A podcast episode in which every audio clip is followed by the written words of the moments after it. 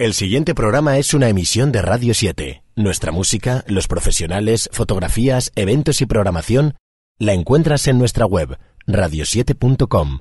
Disfrútala online. Muchas radios se oyen. Radio 7 se escucha. La festa és tradició. La festa és cultura. La festa és identitat. La festa és tot això i molt més. Més que festa. Més que festa amb Manolo Camarasa. Viatgem pels nostres pobles i posem en l'aire totes les nostres festes amb els seus protagonistes. Més que festa a Ràdio 7, perquè la nostra festa es mereix més. Visca, visca València, mi gran amor. Tots els divendres de 5 a 7 de la vesprada i els diumenges repetició de 10 del matí a 12. Més que festa.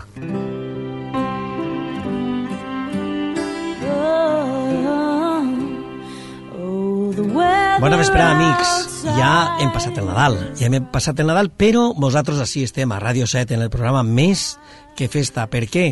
Pues perquè volem estar sempre al costaet, al costaet de tots vostès. Se'n recordaran que la setmana passada es dia jo que, que bueno, pues que, que se'n recordava moltíssim de tots, des que tenien companyia i des que no. Bueno, pues esta nit avui, dia 31, anem a fer lo mateix. Avui, divendres, dia 31, també volem estar en companyia de tots vostès. Sí, senyor, brindant, eh, menjant-se ixos granells de raïm, eh, lo que siga, lo que siga, però ha que brindar perquè hem d'esperar ixe any 2011, que el tenim ja ahir, ahir, ahir, quasi a punt de que toquen ixes campanades, pues nosaltres, des d'ací, des de Ràdio 7, també volem desitjar-los lo millor, lo millor, lo millor. I per a això, pues, lògicament no estic soles, tinc pues amics, cada vegada eh, anem canviant uns, altres, però cada setmana tinc sempre uns amics, però també tinc els meus col·laboradors habituals, perquè, bueno, jo no sé lo que seria de mi en este programa si no tinguera a les dos, a els dos puntals que tinc jo així, a José Luis Albiach, bona vesprà, Buena vesprada, Manuel. i a Miguel Ángel Bertomeu. Buenas tardes y, y esta vez ya festivas tardes, porque ya estoy preparándome para esta noche. Bueno, bueno, bueno, jo vos tinc que dir una cosa, eh? Així que no mos sent ningú, vos No. tinc que dir que a, veure, a veurem quin regal és el que me feu, perquè sabeu que Ujú. demà és el Mossant. El dia Manuel, 1, eh, ojo. A veurem, ja veurem, eh? A veurem, ja veurem. Bueno, també tenim esta vespre, sí, dia 31, pues, com no, ha vengut també el nostre amic Enrique Marzal, però també tenim un altre amic nostre, que és Don Vicente Albir, de, eh, bueno, NDB, Noches de Bohemia, que jo vull que es conte perquè segur, segur, segur que a lo millor encara tenen un hueco fixes les hores que són, que són les 5 i 10 de la vesprà 5 i 10 minuts del dia 31 de desembre però igual a lo millor encara ell fa un apretonet i encara es fa un lloquet per a que vagin al seu saló, al seu saló a celebrar ixa nit de fi d'any i de bon començament. No és així, Vicent? Bona vesprà. Hola, buenas tardes. ¿Qué tal? Bueno, molt de, molt de preparatiu per a esta nit. Sí, mucho preparativo. Tenemos una buena noche. Tenemos bastante gente. Por supuesto, hay todavía algún huequecito. Si quieren venir, están invitados. Eh, estamos con los preparamientos de la cena, que es una cena muy exquisita, que ya lo hemos dicho más veces. Algunos de ustedes nos han hecho caso y los tenemos allí con nosotros. Y nada, allí estamos esperando que, sean las 12. I bona orquestra també. Tindrem bona Tenemos orquestra discoteca, no? no tenemos orquesta. Ah, discoteca, Tenemos discoteca. Bueno, però jo sé que també té espectáculo, ¿no? Tenemos algo de espectáculo, sí. Vamos a tener unas brasileñas, lo vamos a hacer bonito. Vamos a tener algún artista. Jo lo que me quede sempre en ganes, sempre que vaig, i sobretot en una nit de Nochevieja, és, pues no sé, poder... Eh, ja que la gent va a aquesta sala tan meravellosa, perquè a més va perquè li agrada la sala, no per res més, però jo pense que, que la persona, l'anfitriona, el dueño, que és un gran artista, jo crec que en qualsevol moment de la nit devia d'aparèixer i a més té una gran veu, eh? I té una gran veu i unas buenas dotes, Miguel Ángel, para Yo- tocar el acordeón. Yo lo he escuchado muchas veces, pero nunca lo he visto. Entonces, Yo claro, creo- permíteme que lo dude hasta el momento que lo vea. No, no, no, no, no, pues no dudes porque ahí puedo dar fe yo. Y alguno de esta mesa también, ¿no, Enrique? Sí que es verdad. Sí, además I a mi, verdad, ¿eh? i jo de veres, de veres que m'agradaria, perquè a més això seria un bon reclam, no creu vosaltres? Sí. De que diguera en qualsevol moment, en qualsevol rato, eh, i s'irà i mos eh, deleitarà? Hombre, Él, él, perdón, siempre, siempre ha presumido de Vendré, decir que vendré una durante tarde y tocaremos No, la no, no, no, Allí, digo en la noche, en esta la noche. bueno, Di que perfecto. nit. No, no, eh, eh, Perfecto. Hace dos años sí toqué con Manolo, con el Emilio Solo. Bueno, pues Una sería... canción muy bonita que tiene él, que le iba muy bien una introducción de acordeón. Lo hicimos muy bonito, solo fue una canción, ¿eh? Pero, pero lo hicimos Pues muy sería bonito. usted un año que no aniria jo. Y la gente Pues lo sí. agradecería. La, la verdad es que sí, porque era, era, a- era a pelo total. Es que Emilio Solo también es un monstruo, ¿eh? Emilio Solo, desde aquí, si nos oye... Emilio solo, hay que deja- Emilio solo hay que dejarlo solo, que ¿eh? dejarlo solo. Tiene una canción muy bonita que con la Sí, acordeón que iba... una gran veu, ¿eh? sí, a- bueno, él hizo un show impresionante, pero una de las canciones melódicas que tenía, que era preciosa para hacer una introducción con el acordeón, que él- hasta, él, hasta él le sorprendió, porque no pensaba él que con el acordeón podía quedar tan fino y tan bonito, pues la verdad es que a la gente le gustó muchísimo. claro. Sería Rosas Rojas a ti o alguna de esas, ¿no? Porque Rosa tiene- Roja a ti, tiene- no, eres, no, pero es otra canción, en este momento no recuerdo. Tiene el título, canciones pero tiene una canción preciosas. eh, que es de él, tiene una canción melódica que es de él, que es que no, no lo recuerdo, pero es muy, muy, muy, muy Bueno, agradable. eh, si vos pareix anem a deixar-ho ahí, perquè és que jo este programa d'avui, eh, ara després vos diré per què, i com tenim un poquet de cava, celebrarem, el, el brindarem per el 2011, però també per una altra coseta que no vos la vull dir hasta d'ací un ratet. Eh, jo anem a deixar ahí, anem a deixar en l'aire que possiblement actue el, el gerent, el jefe de la sala, eh, don Vicente Albir, eh, igual esta nit jo la setmana que ve es conte que ha estat i sí que ho ha fet, o diré que mos... no, que també al final va fer àuia i se'n va així. I se'n va així. I jo es promet, jo es promet que us ho contaré. Jo es promet que us ho contaré. Vicent, a mi m'agradaria que, bueno, pues que desitjares una, una felicitació a la gent que ens escolta des de Radio 7 i, bueno, desitjant-los pues, lo que tu cregues que deus de, de desitjar. Pues yo deseo a todos los oyentes de, de Radio 7 que reciban el año lo más agradable posible, que sean muy felices y que a todos nos vaya muy bien el 2011, a pesar de lo que dicen. Bueno, i Enrique Marzal, pues a mi m'agradaria que ens contara perquè clar, ja estem el 31 de desembre, les falles ja estan ahí, escoltarem ja dins de poc, es, es, a escoltar el Fallero, eh, però no vol dir això que no seguirem escoltant de vegada en quan la Jota del meu poble, la Jota Moixentina. Però el Fallero Però també. seguirem, El Fallero- que la seguirem, que la seguirem también, ¿no? escoltant. Sí. Però, claro, també seguirem escoltant, es començarem a escoltar el Fallero, Fallero. perquè ens demostrarà i es posarà ja de que anem en, en ¿Qué esto, te parece, José Luis? ¿Qué te en parece? Falles. Home, clar, Ai, ja, ja estem, ja estem. Però- ja sí. ¿Qué te parece?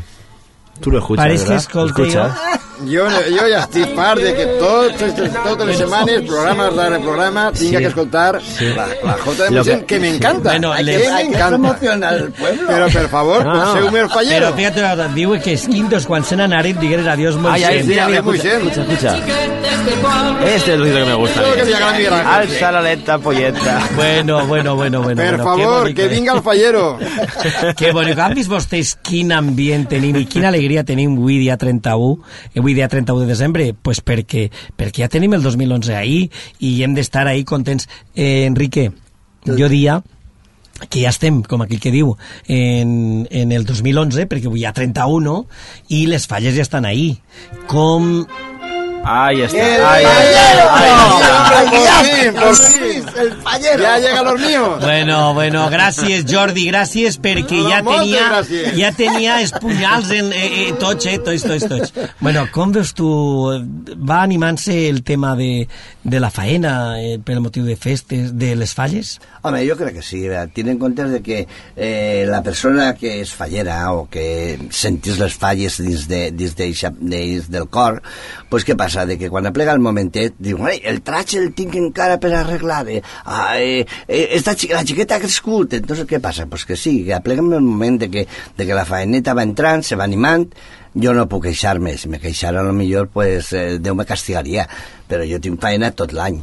Ara, lo bo que tinc és que en este moment és el moment fort per a vendre i per a poder restaurar i per a poder fer tratges nous, que és això bueno, important. pues només ja he escoltat això de falles perquè mos ha posat el fallero i ja José Luis Albià que estarà satisfet content i passarà la nit del 31 de desembre bueno, més pagat que, que, que un gos en un os Es comença, es comença Eh, a estar content, pagat. Es eh? comença. No, Bueno, antes de que acabe el año la hemos escuchado. anem a, anem a parlar un poquetet, un poquetet també d'eixa festa que també la tenim dins de res, dins de res, i que a lo millor fem un programa especial per a parlar de la festa dels Reis.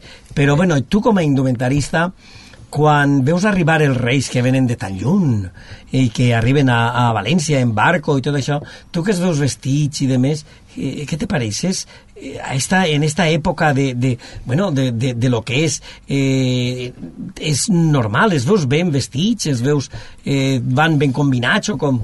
Home, jo te tinc que dir una cosa. Jo crec que el que en aquest moment se vestís és la il·lusió dels criors.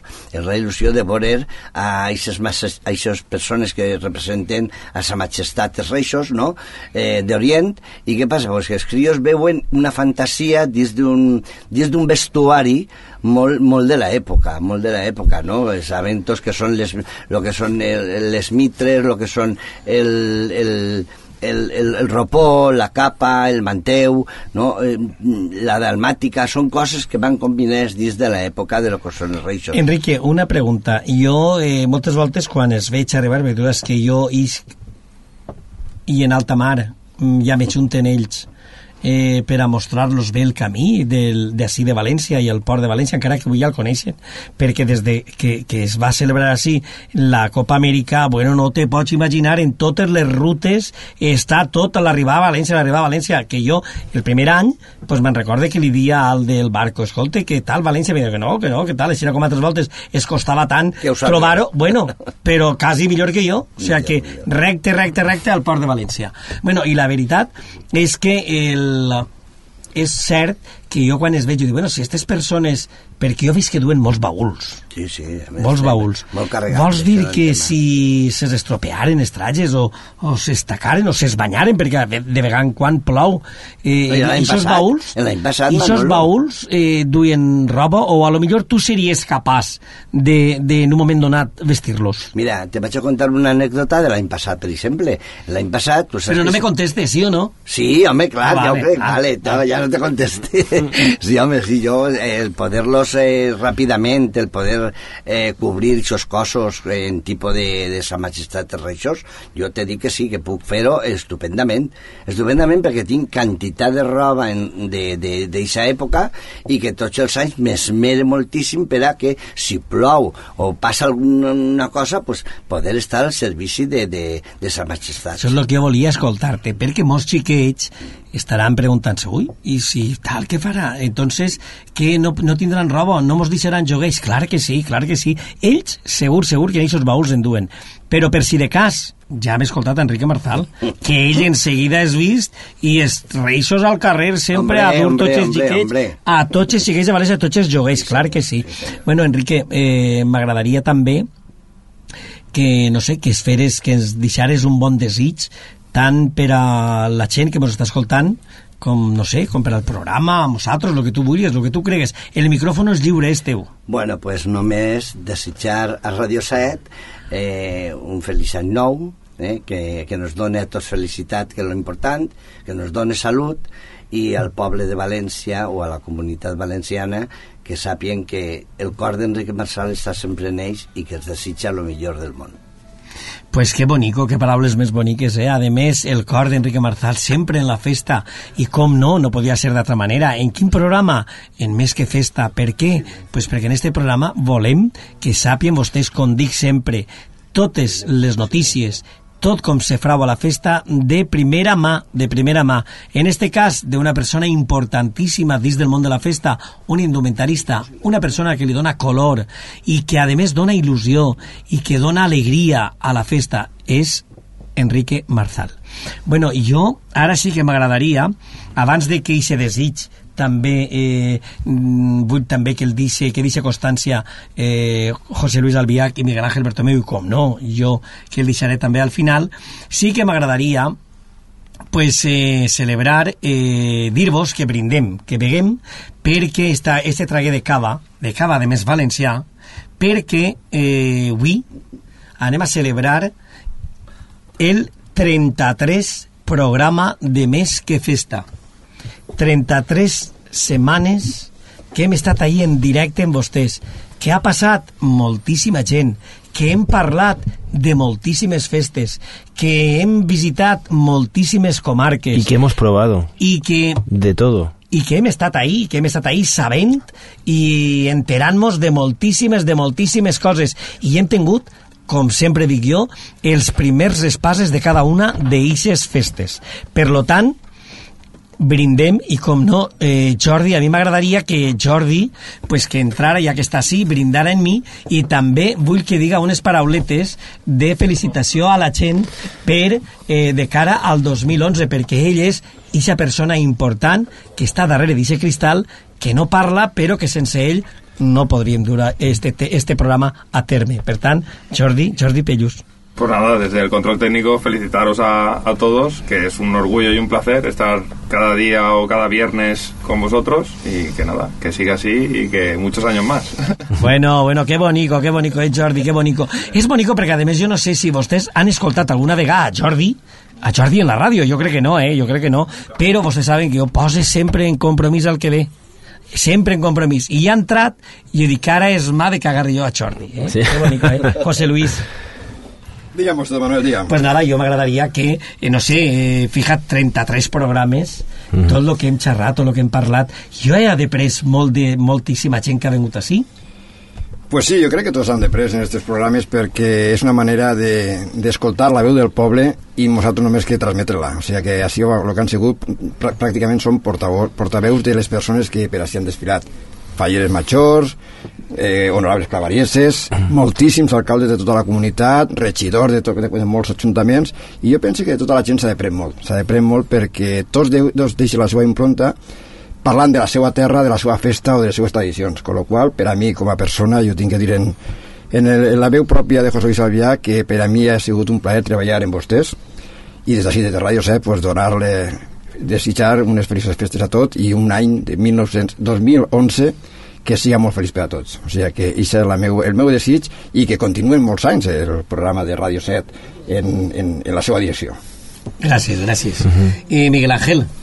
Y un poco la línea de José Luis. La verdad es que todo un honor trabajar pues pues con dos personas como vosotros que tan tan sabedores de las fiestas y de, la, y de las tradiciones valencianas que como sabéis tanto me gustan y, y, y tanto amo, pero eh, durante estos 33 programas he aprendido muchísimo de las fiestas, eh, ya no de vosotros eh, mismos, sino de, de, como decía, de toda la gente que ha venido, de alcaldes, concejales de fiesta.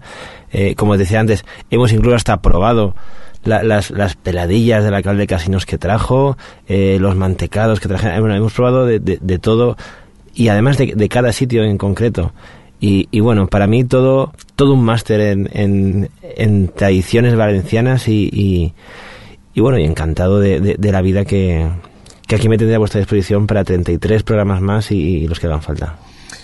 Bueno, pues ja saben, ixa és l'opinió de les persones que fan possible este programa. La meua, pues bueno, la meua és de gratitud, de gratitud a ells, evidentment, de gratitud a tots vostès perquè estan ahí eh, fiels a, a esta emissora, a Radio 7, que estan fora, pues ja saben vostès que el 93.9, que estan en València, el 95.4, és a dir, que sempre que hi ha gent que segueix el programa des de fora, perquè clar que sí, també poden, també poden a través de eh, internet, de connectar amb nosaltres, del Facebook, o sigui, és a dir, poden connectar, enterar-se, estan tots els programes, tots, tots, tots, tots, penjaets ja en el Facebook. O sigui uh -huh. que vostè se pot enterar de estos 33 programes, bueno, 33 menos este, perquè este encara no estarà, ha pillat esta època de festa, però estan tots, i dins de dos dies, pues incluït este. Nosaltres, jo en particular, pues bueno, moltes felicitats a tots, de veres, de veres que esperem no 33 programes, moltíssims programes més, perquè el que sabem o ama de pres de tots vostès. Eh, jo crec que és la gràcia més gran, el do més gran que tenim, és que estem així, el poder comunicar amb vostès, el poder-los transmitir algo, però realment tenim una gràcia que és el a dependre de tots vostès, de tots els que venen a esta casa, a Ràdio 7, que és la seua, i a este programa Més que Festa. Nosaltres, per a que se'n recorden d'estos 33 programes, pues bueno, anem a fer una eh, recopilació d'ixos 33 programes en algo que, bueno, que en algo en lo que Jordi creu que és lo millor, que jo no ho sé, jo l'escoltaré. I després en el programa del, del, de Giner, pues ja li diré, Jordi, te vas deixar lo que jo més interès tenia o lo que jo creia que era més important. Però bueno, sí que és cert que lo millor i lo, i lo més important és, ho tenim a casa i això és el que nosaltres volem que des d'ací, des de Ràdio 7 es arribi a vostès molt bon acabament d'any este any 2010 i que el 2011 siga, bueno, vinga carregat de tot, però sobretot de salut i de treball. Nosaltres així es tindrà la setmana que ve. Hasta sempre. Adeu. Més que festa a Ràdio 7. Bueno, una convidada eh, que és una convidada de luxe, conforme tu dius, perquè una persona que s'ha deixat molt, moltes hores de treball en, en el seu eh, curt eh, mandat que està ahí al front de la Setmana Santa i és de veres. Estem ni més ni menys que referimos a la nostra amiga a Begoña Sorolla, que és la presidenta de la Junta Mayor de la Setmana Santa Marinera de València. Bona vesprada. Hola Manolo, bona vesprada. Bueno, que ja veus que així avui estem encetant este programa de, de més que festa i lògicament, pues, bueno, eh, tu tenies així avui molt que dir i sé que tens molt que oferir i sobretot molt que transmitir a estos eh, radioients que ens estan seguint i que suposa que eh, molts es tindràs també ahir en esta Setmana Santa. Bueno, pues moltíssimes gràcies a, a, a este programa que comença. Enhorabona, que tinga un, un una trajectòria molt llarga i que continueu acordant-vos de, de la Setmana Santa i de totes les festes de la ciutat. Bueno, Begoña, mira, eh, sense anar ja, eh, no sé, més, més preàmbuls, sí que m'agradaria una cosa, sí que m'agradaria perquè jo sé que ahir ja tinguereu uns actes com és ixe de la retreta, que avui també teniu un, més actes, que continueu tal, però dis-nos com eh, aneu a començar esta setmana, esta setmana gran que, que és per al Marítim, i jo diria que ja és per a València, perquè ja Marítim i València, València Marítim, estem en tot en el mateix. Bueno, sí, efectivament, la festa, les processons començaren ahir amb la retreta que fa la parroquial del Rosari.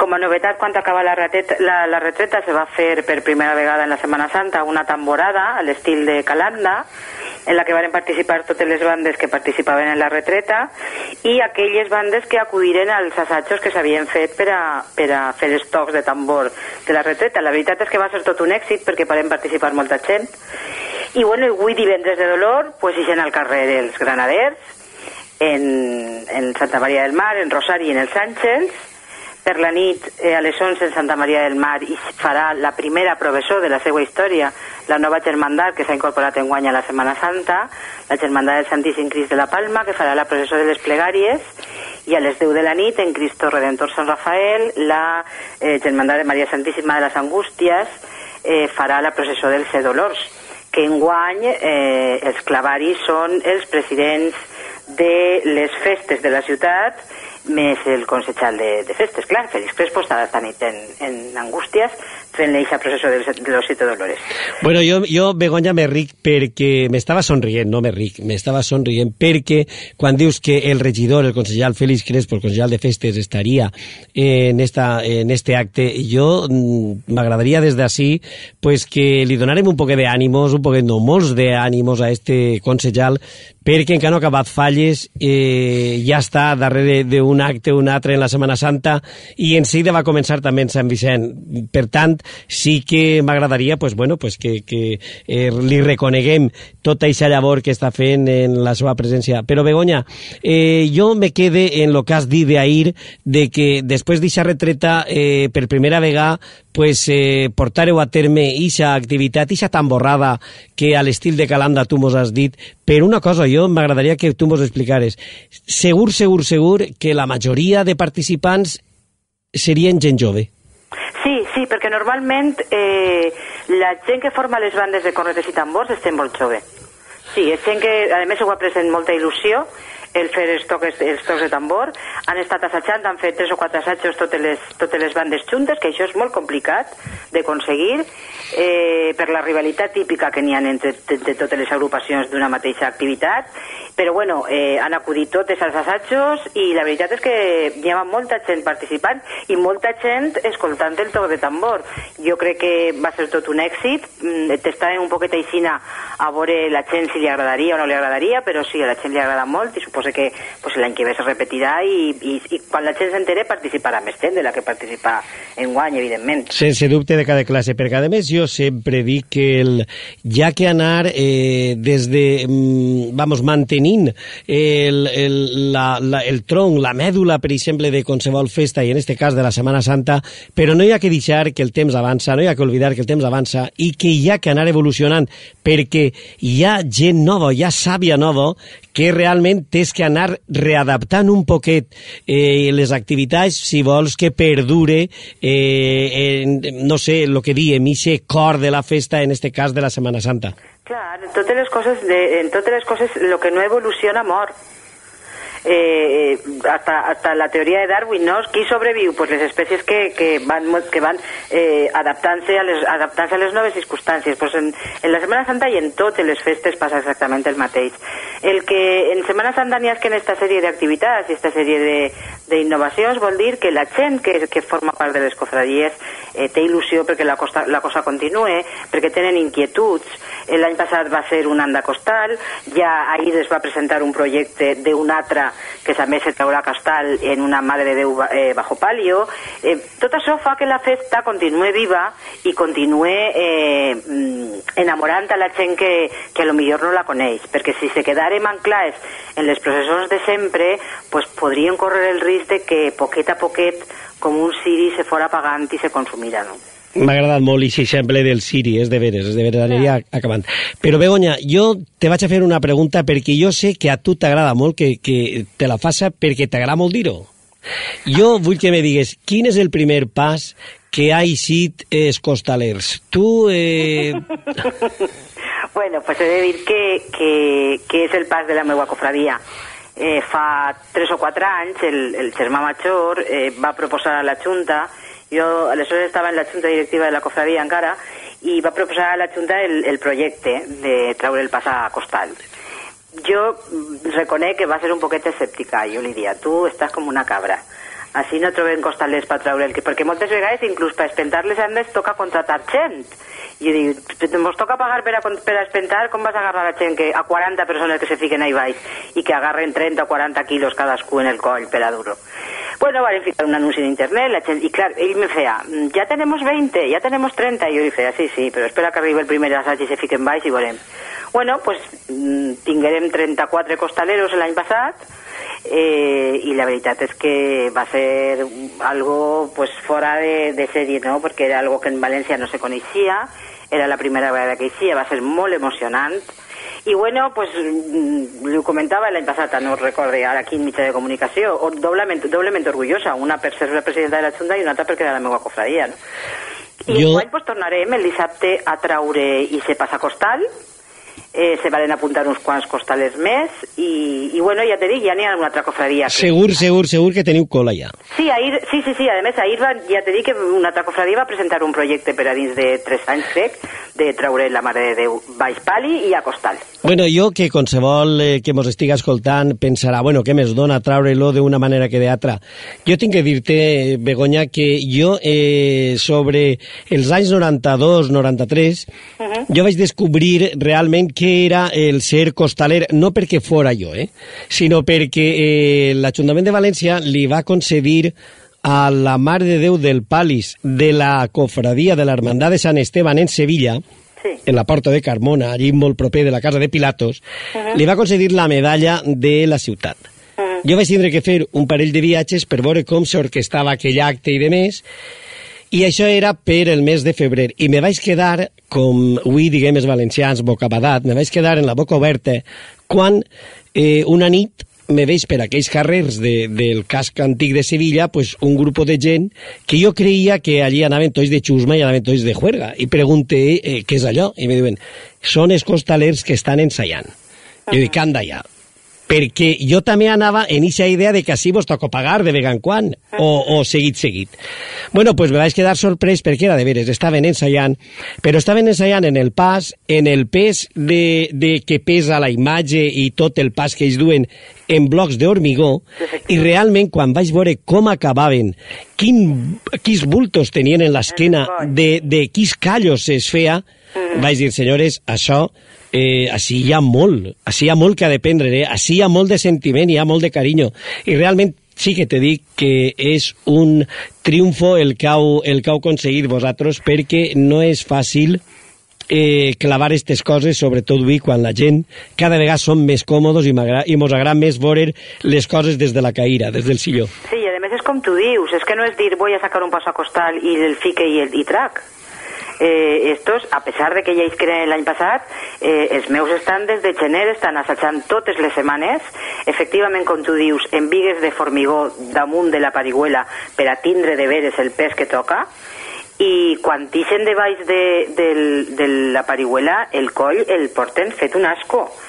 Però jo recordo l'any passat quan acaba la professor que isqueren, quan entrarem al, al templo, que isqueren tots de baix, isqueren tots plorant, perquè diuen que per a entendre-ho n'hi ha que estar ahí baix. És de veres, tenen, tenen raó, eh? tenen raó, perquè és així. Jo vaig viure molt de prop aquell any Isa processó i de veres que Isa director, perquè jo dic que sempre hi ha un director d'orquestra i en este cas sempre hi ha una persona que va guiant los perixos carrers tan estretets i de quina manera sabia cada un on estava baix d'eixa parihuela en quin costaet i com li dia, i com li dia eh, Miguel, si vieses la carita de la Virgen que contenta està perquè passada quasi, quasi, quasi, quasi que rosant per un balcó i és de veres que ells quan eixien d'allí eixien plorant.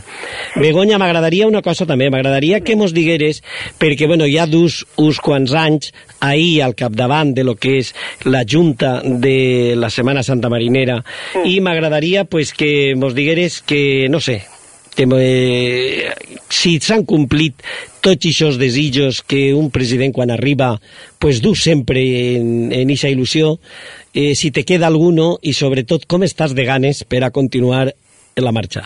Pues mira, jo eh, quan m'ho han preguntat si, va, si anava a, a presentar-me a reelecció sempre he dit el mateix. Tragam la Setmana Santa del 2010 i quan passe Setmana Santa ja veurem, ja veurem què passa. Eh, se m'ha clar que s'han quedat coses en el, en el tintero, per supost.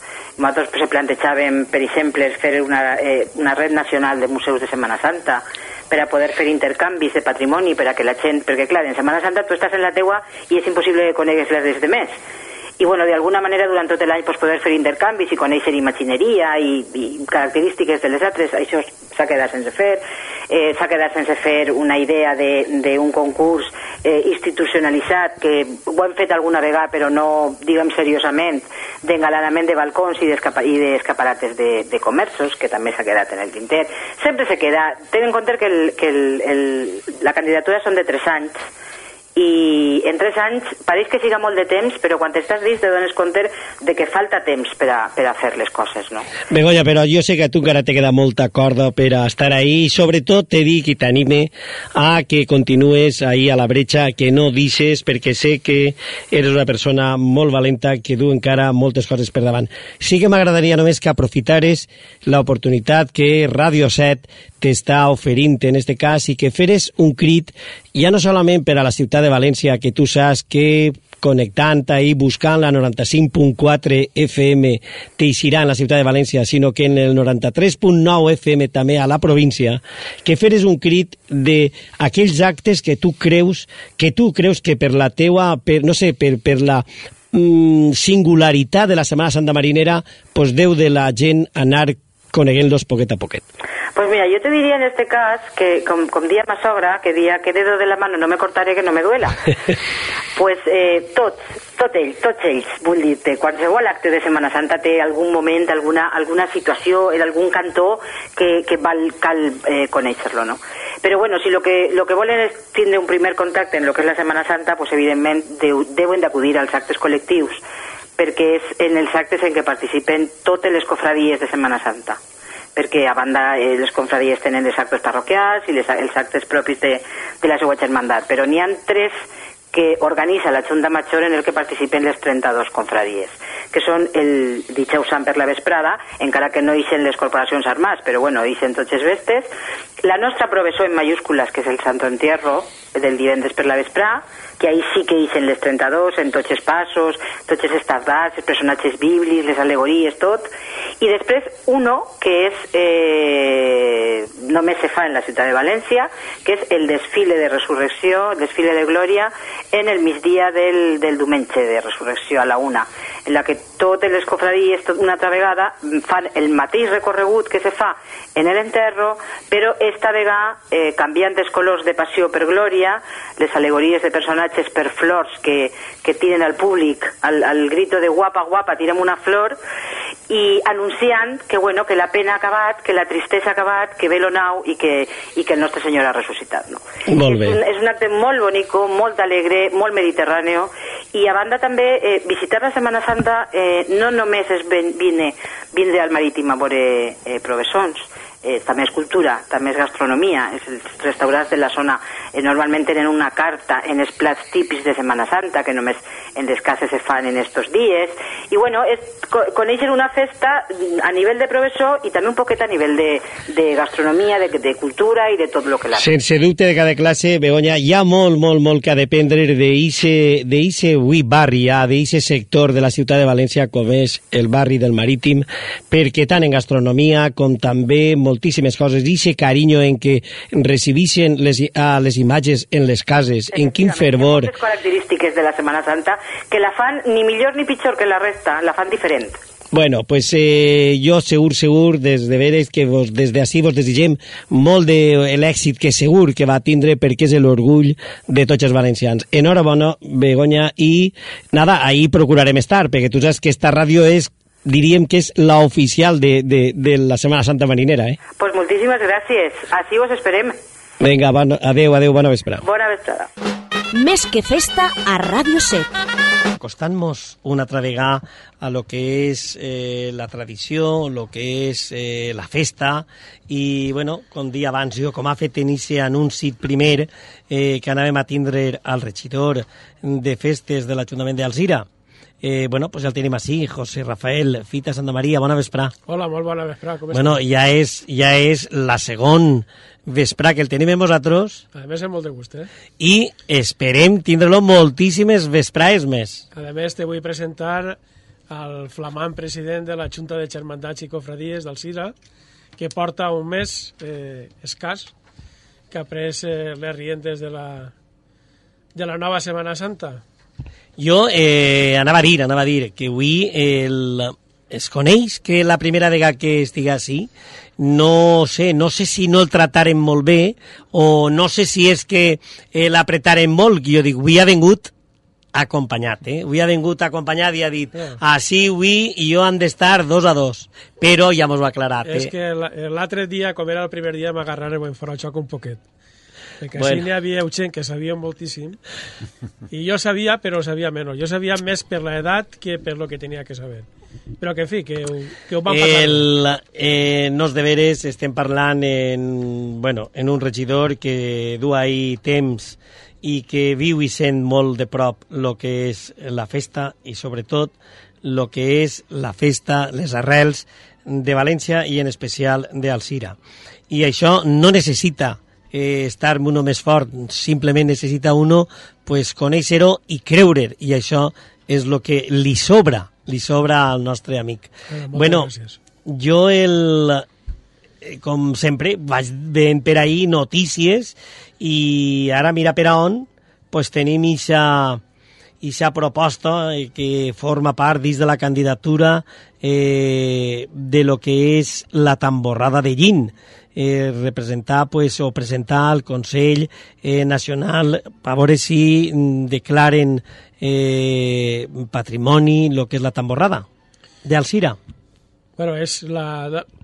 Jo crec que en això també me va ajudar Vicent perquè ell és més entès que jo, però el que jo sí que puc aportar i crec és que lo que se, lo que se va lo que se va proposar és unificar les tamborades nacionals a fer una candidatura única, és així, no, Vicent? Sí, més o fer menys. és una així. candidatura única, nacional, para declararla de d'interès internacional, claro. Pero yo fíjate una cosa, yo el di que eh, yo que no és que jo me, me senta una persona eh, que coneix les festes eh, tal, però bueno, sí que realment les visc i com m'agrà pues, eh, sempre procure estar un poquet enterat. I la veritat és que me va sorprendre perquè jo sé que en Alzira hi ha una gran eh, Setmana Santa, Mhm. eh, les cofradies, però a més hi ha de molt de temps, de molt de temps, que és de veres que és eh, un punt de referència, però el que no tenia jo eh, coneixement és de que existira pues allí un grup, ixa tambor. tamborrada, Sí. perquè quan parlem de tamborrada sempre mon anem a Ellín o mon anem... No és així, no, José Luis? O a Calanda, sí senyor, sí, senyor. Eh? Però resulta que mira tu si la tenim, a, si la tenim prop. Ben propet i no la coneixien la majoria de... Això passa moltes I vegades. president, i això com... com... Pues, lo que és la Setmana Santa la tenim declarada d'interès turístic nacional des de l'any 87, si mal no recorde, i portem ja 18 edicions, anem a fer la número 19 de lo que és la tambora. Una tambora que es comença per molt poqueta cosa, n'hi ha en tocs de les diferents cofradies que se feia eh, el dia del pregó, d'una vegada acabar el pregó de, lo, de la Setmana Santa, pues anava a la plaça Major i allí les diferents cofradies fent els seus tocs. Venia a durar pues, entre una hora i mitja, un parell d'hores, dues hores i mitja com a molt. S'ha fet inclús algun dijous sant de matí i des de ja fa uns 7 o 8 anys s'està durant 12 hores. 12 hores del tambor que se comença a la una de migdia Me la i passes. acabar-se a la una de la nit. O sigui, ja porten un grapat d'anys fent això. A so de les 12 hores portarem de uns 6-7 anys. I, el, I molt de, molta gent és la que participa? pues a part de totes les cofradies de, d'Alcira, o la majoria de cofradies d'Alcira, venen ja cofradies de tres pobles. Aquest any, per exemple, han vingut gent de Carqueixent, d'Alcúdia, d'Alxinet, de Sueca, i no sé si... Crec que era Llaurí, també, I de? Llaurí, també. De Llaurí. O sigui, i que me disculpen si me'n deixa alguna, perquè segur que m'olvida alguna És població. fàcil, quan uno comença a dir noms, és fàcil sempre que se olvide de, de un. Però, bueno, això significa que allí es reunirà un gran número de, de gent eh, tocant, no?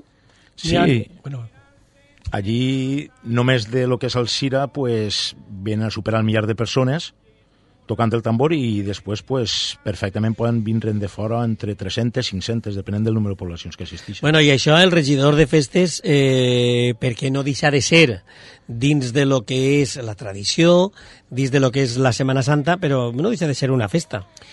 Pues la veritat és que eh, estem ja, per lo menos en el, en el temps que jo estic de regidor, se va d'alguna manera, eh, afortunadament, el poble va, va assimilant-ho, que con totes les festes que són de Soroll, el poble és el que més, entre cometes, ve a patir este tipus de festa.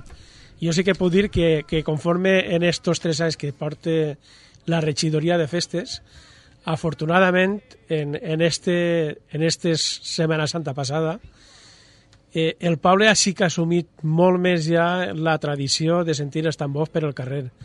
No arribem a lo que puga ser Ellín o puga ser Andorra, de la d'ací de Teruel, o, o tota aquesta ruta del tambor. No arribem encara ahí, però jo crec que pas a pas anirem arribant poquet a poquet. I jo espero que en un temps no molt junt puguem portar este esdeveniment a nivell nacional al Cira. Eh, sense dubte de cada classe, segur, segur, segur que aneu a aconseguir-ho, perquè, bueno, ja és un repte i és un èxit haver aconseguit pues, el que, eh, sobretot, eh, l'agermanar a, a membres, a ciutats, com pot ser Carcaixent, com pot ser el que esteu dient, d'allí de, de l'Alcúdia, comarca de la de la comarca de la Ribera, que acudixen allí al Zira, a tal, eh, sense eh, cap de pretensió, al contrari, simplement per enaltir un dels actes que s'organitza allí. Per fer gran eixes 12 o 14 o 16 hores de, de tampor que se realitzen al Cira, sempre i quan el temps mos ho permetisca, perquè desgraciadament portem dos anys que, que la pluja dejuïix el- l'event, però tenim un polideportiu tancat que caben prop de 5.000 persones i allí dins pues, d'alguna manera mos aglutinem tots allà dins, se fa el concurs de toc que dia Vicent, que és el que se concursa, i després, conforme se pot, pues, se a trencar l'hora pues, al carrer. Conforme Pues- dic que estos dos últims anys la pluja mos ho ha deixuit. Bueno, però contra això no es pot luchar No, no, i No, el que però sí que està clar és que El intenteu... poliesportiu s'ha omplit. Sí, sí, sí, a Hi tope. enguany hi ha vora 5.000 persones Però si no plou, on lo feu? En la plaça A o...? la plaça Major, al mig del poble.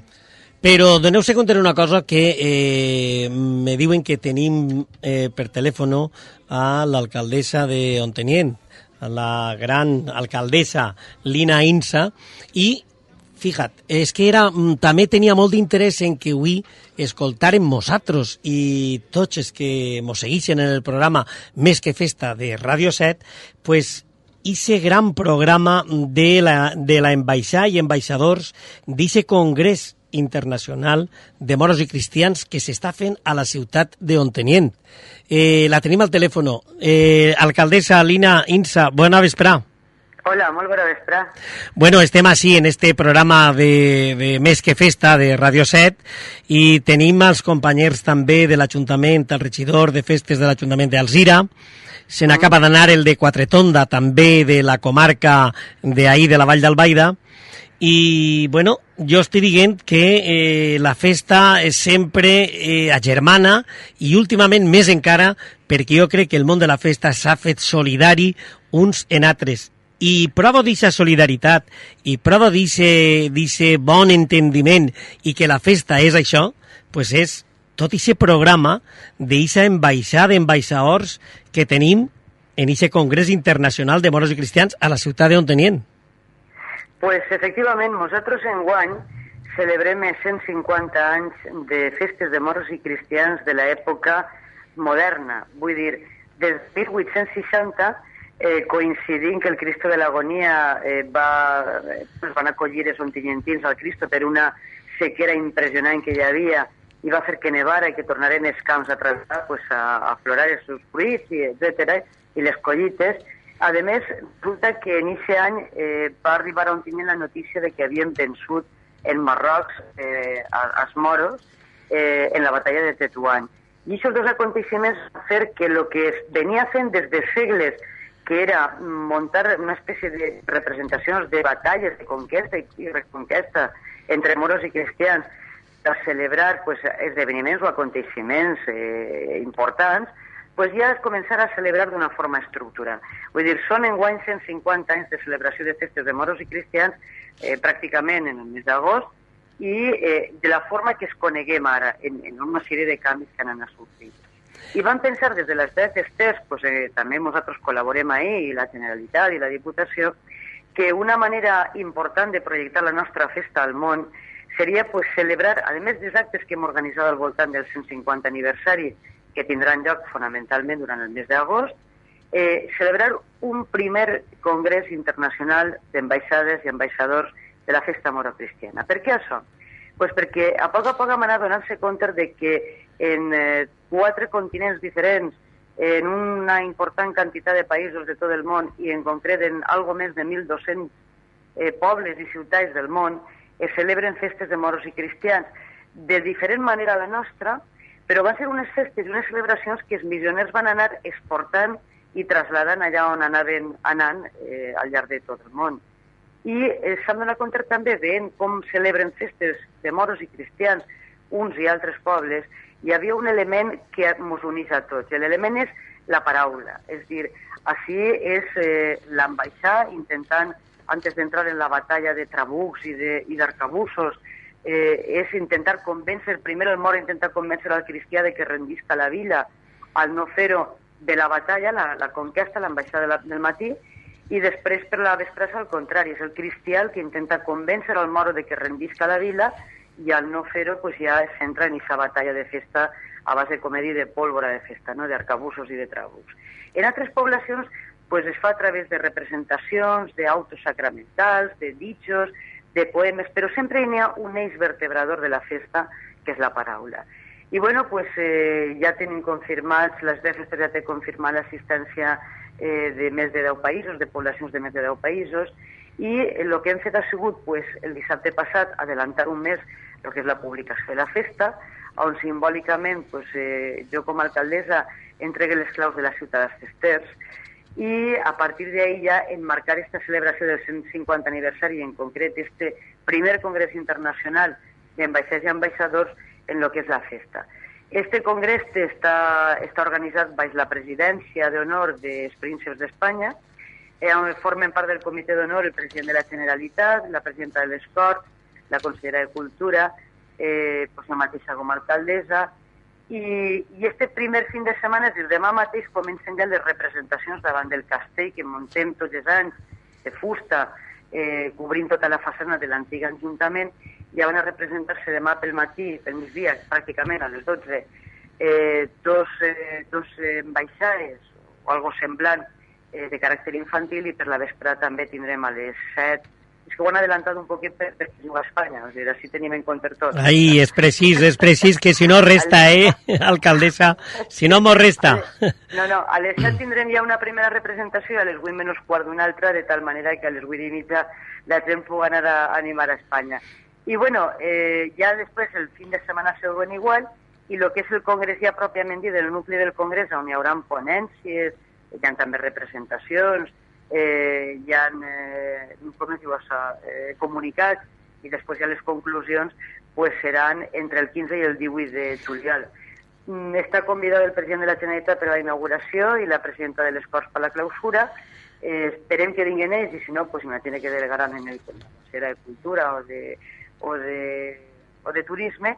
Però bueno, jo crec que lo important d'això és que com recentment hem aconseguit, ja, ja era justícia, ja era de justícia que ens ho reconegueren, que són festes d'interès turístic nacional, ara ja s'han posat les piles per intentar, en el pla eh, que marca la llei, que crec que són 5 anys, pues el intentar obtindre les de la qualificació d'interès turístic internacional. Sense dubte de cada classe, alcaldessa, perquè, segons veig jo així, pues així ja, eh, bueno, ja està confirmada l'assistència, hi han representants de Guatemala, de Perú, de Mèxic, Correcte. de Portugal, de Brasil, eh, és a dir, que, que bueno, a més de, a més de la d'Espanya, que, que també hi ha moltíssima representació d'Espanya, o sigui que se juntarà un mogolló de gent, un muntó de gent, no? Pues sí, la veritat és que ja estem eh, posant en marxa, ja tenim preparats tots els dispositius d'aparcaments, de on té que dormir la gent, de, en fi, eh, tot això sempre, sempre en la col·laboració de les grans que, que vamos, és, és impensable fer una cosa d'aquestes sense que una societat tan potent com la societat de festes de moros i cristians estiga al costat de l'Ajuntament, fonamentalment capital, capitalitzant això perquè ha sigut una idea d'ells i nosaltres l'Ajuntament pues, al seu costat en tot allò que es fa falta d'infraestructura. Mira, vos parlava de, de, del reconeixement nacional eh, que per fi s'ha fet justícia, però és que a més les nostres festes ja fa més de 13 anys que estan reconegudes internacionalment, són conegudes... Pues mira, l'any 97 van tindre així a la NBC fent un ampli reportatge, van, van triar la tomatina de Bunyol i les festes de moros i cristians d'Ontinyent, un ampli reportatge de les nostres festes de moros i cristians que va ser emitit pues, en els països de, de parla anglesa, no? és dir, en Inglaterra, eh, o sigui, en Regne Unit i en pràcticament quasi tots els Estats Units. I, i per exemple, l'any passat, la temporada del parc temàtic Euro Disney, eh, en París, pues la, el desfile d'apertura va estar protagonitzat per els nostres moros i cristians. Nosaltres estem aprofitant absolutament tot allò que tenim al nostre abast i el que no ho busquem eh, pues per a promocionar la nostra festa perquè creiem que de veres som depositaris de- d'un tresor patrimonial, cultural i festiu que els nostres avantpassades van deixar en les nostres mans i que hem anat millorant un any darrere l'altre. Jo, alcaldessa, sempre dic, sempre dic que eh, hi ha que cuidar, hi ha que voler lo nostre, perquè sempre lo millor, lo millor, ho tenim així a casa. Sí, de veres. No, però a més cosa que les festes de moros i cristians són una, són una eclosió de sensacions. Per a, per a nosaltres, sí, també, perquè ho coneguem, a mi ho valorem un poc menys, no? Però qualsevol que ve a, a compartir amb vosaltres estos dies de, de goig col·lectiu, pues, eh, una entrada cristiana o mora és una, és una eclosió de sensacions olfatives, de sonores, de música, de marxes Sí, mores, d'imatges, de, de, de, d'imatges així, d'impactes, de, de, de moment. De, eh, de colorir, de coreografies, de creativitat, ingeni, perquè cada, cada comparsa que ostenta un càrrec busseja en la història, en els orígens de la història del, de, de, del seu nom, no? en la seva etimologia, i durant una hora està presentant aquesta única comparsa com una espècie de pel·lícula en el seu guió i tu vas fent un desenvolupament no, de tot el que és tot un perquè en les nostres, en les, en el nostre, en les nostres entrades. I quan parlem de la recreació històrica en les ambaixades que fan davant del castell, la veritat és que el que ve i ho escolta, primer eh, li s'encollís el cor i després li s'estava l'espírit de veure la grandesa i la profunditat de les paraules del voler a un poble, no? Sí. De com un moro ansia conquistar el nostre poble i com després el cristià, arrepentit de lo que ha deixat perdre de, perquè l'han vençut, intenta recuperar, no?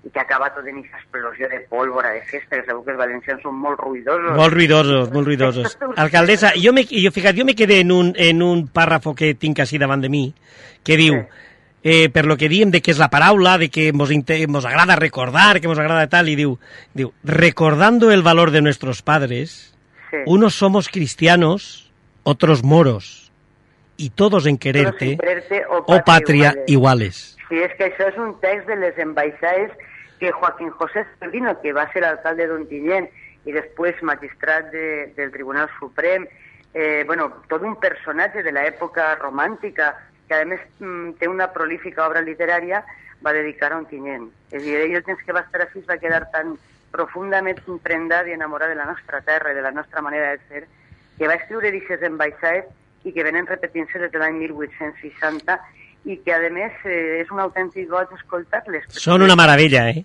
Sí, sí, sí. sí. Una meravella. Alcaldessa, eh, vol dir això, per a aquells que ens estan escoltant, de que igual a lo millor en este congrés, eh, encara que aixina de forma més o menys informal, hi ha alguna desfilaeta o algo o no?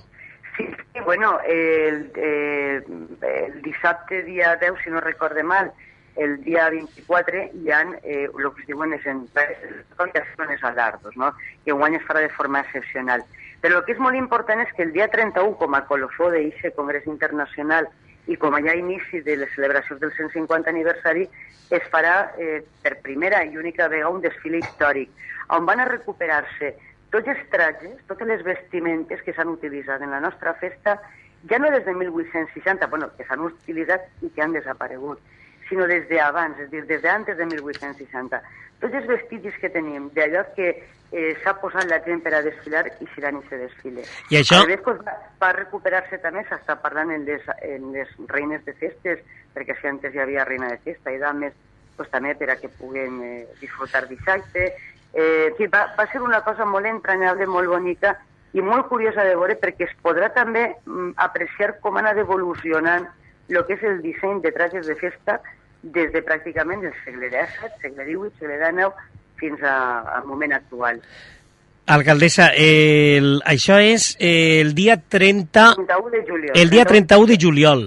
Eh, no sé, jo vaig a fer una proposta així a la ràdio, a veure si ese dia 31 de juliol pues acostarem a Ontenient i farem des d'ahí en directe un programa. pues estaria molt bé que ho fareu aquest dia i estaria molt bé que ho fareu el dia de les entrades, que esteu tots convidats, tots els que esteu ahí i tots els que estan escoltant-nos. Però, a més, mira, vaig a parlar-te, si em permetisses 30 segons, d'un acte que deixa bocabadada a tot el món i que quasi no li donem importància. Mireu, eh, la sang que inflama la vena de la festa és la música. I així, ten, així obrim la festa dels quatre dies centrals, enguany serà el dia de 9 d'agost, en l'entrada de músiques. Entren les 24 bandes de, de les 24 comparses i la més antiga d'Ontinyent. I es concentren totes elles en la plaça de l'Ajuntament. Estem parlant del voltant de 2.000 músics. I quan ja estan totes juntes, sempre tenim un director convidat que dirigeix, dirigeix a aquests 2.000 músics interpretant la marxa mare Ximo. Bueno, això és... És de emocionant, eh? sonora que hasta el nostre campanar, que és el més alt de la comunitat valenciana, quan sent aquesta marxa mora, tu el mires i dona la impressió de que s'imbreja al compàs dels moros. És impressionant. Pues, alcaldessa- És important. Pues anem a estar ahí, anem a estar ahí i ja, i ja vaig a dir jo que sol·liciten, que comuniquen a l'Ajuntament i sobretot sí que ara que estem més dos soles, eh, algun lloc on puguem eh, transmitir bé tot allò que es viu en Ontenient. Perfecte. Alcaldessa. Estem, estem a la vostra disposició que tot el món que està escoltant-nos que sàpia que durant aquests dies, bueno, ara tenim tot el congrés internacional, no? tots caps de setmana, que. Després, si de veres a, a disfrutar, a compartir lo que és la felicitat al carrer, eh, en els braços oberts. I, que podran disfrutar inclús de menús temàtics morocristians, d'un mercat medieval que tenim en el barri medieval de la vila, que és un encant. És dir, podran, mm, és com si apretaren un resorte i es traslladaren pues, eh, tres o quatre sigles o, o cinc, eh? i pogueren eh, veure pues, envoltats per la màgia dels moros i les cristians. Pues ahí estarem, alcaldessa. Enhorabona, i perquè això és, el que diguem, això és fer pàtria, eh? Bueno, això és voler, uno, el seu poble, i és intentar que la felicitat de uno i la felicitat de la seva gent siga compartida pues, per quanta més gent possible. Així s'està molt bé de veres i s'ho passa uno molt bé. Enhorabona. Bona vespre. I ahí estarem, eh? Molt bé, moltíssimes gràcies. Gràcies, alcaldessa. Més que festa a Ràdio 7. Estem escoltant ese bolero del quart creixent que en una gravació feta per el grup de danses de quart de Poblet i com jo us havia anunciat, tinguem així pues, al seu president, Antonio Gijón Brisa. Bona vesprada, Antonio. Bona vesprada, Manolo. Com estàs? Bueno, jo bé, bé, ja me veus així en, un, en una altra faceta, en una altra faceta, però eh, més tranquil·let, no? Ja, uno ja ha passat així dos mesos així davant, davant del micròfono i pareix ser que pues, uno se va sentant. bueno, què te pareix eh, escoltant ese, ese bolero i jo m'agradaria, pues, no sé, que em digueres també eh, com va ese grup de quart en el que eh, jo no fa molt eh, poguem disfrutar d'ell en aquest teatre principal. Pues el grup continua molt bé. Afortunadament és un grup, ja saps, molt treballador. Acabem d'actuar en el poble per a celebrar la inauguració de l'Avinguda de Sant Onofre, que s'ha remodelat tota per complet. Ara ens queden uns quants caps de setmana plens d'actuacions el més immediat és la col·laboració que estem fent per a este cap de setmana eh, per a la professor del Corpus en el poble, però tenim també algunes altres actuacions pendents.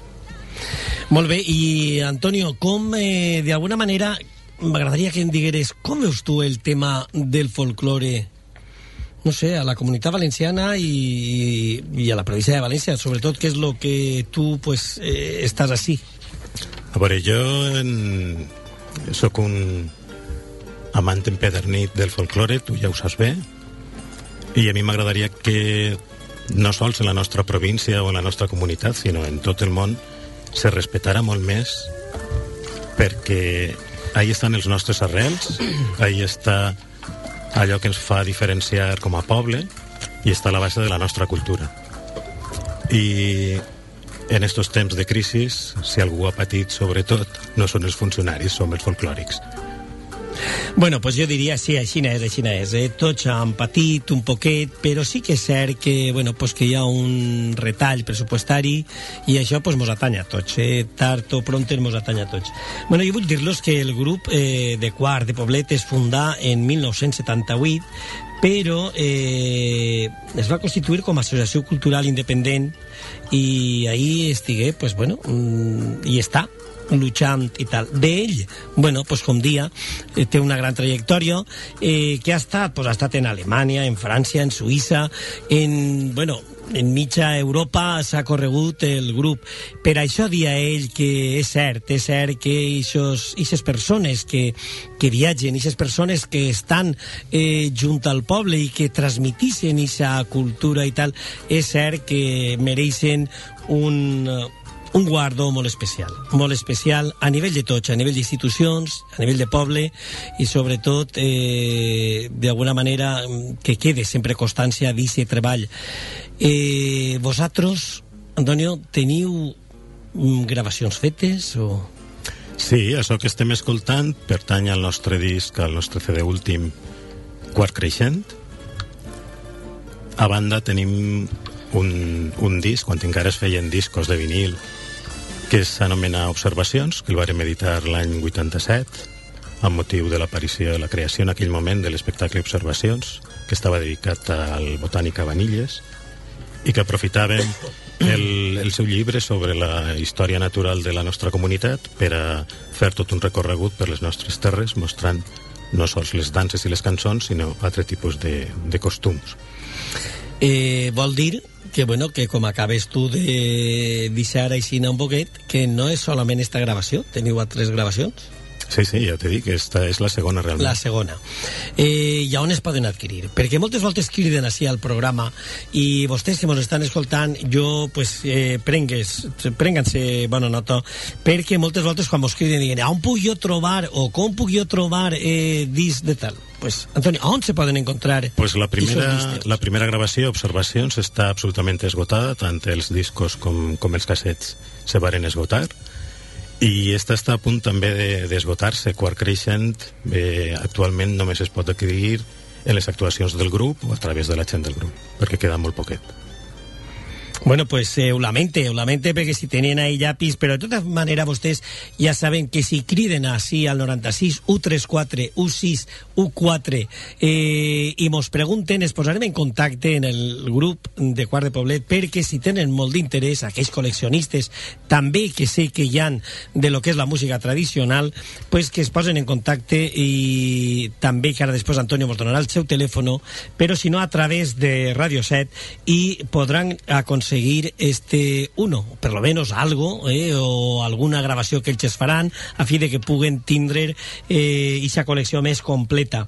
Antonio, moltes activitats són les que heu realitzat des de que vosaltres vos constituïreu, eh, des de la creació d'una escola, com vos ha dit, eh, ha fet jo menció fa un momentet, el viatjar constantment pues, eh, portant, exportant la cultura eh, valenciana fora de les nostres eh, fronteres.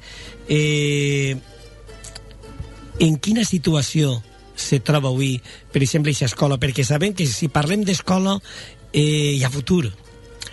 Naturalment, el, apostar el grup per l'escola des de ja fa molts anys, crec que la seva fundació va ser l'any 84, és el que ens ha permès estar vius i poder pensar que ens queden uns quants anys de vida. L'escola té actualment tres grupets funcionant i això ens deixa prou tranquils quan pensem en el futur.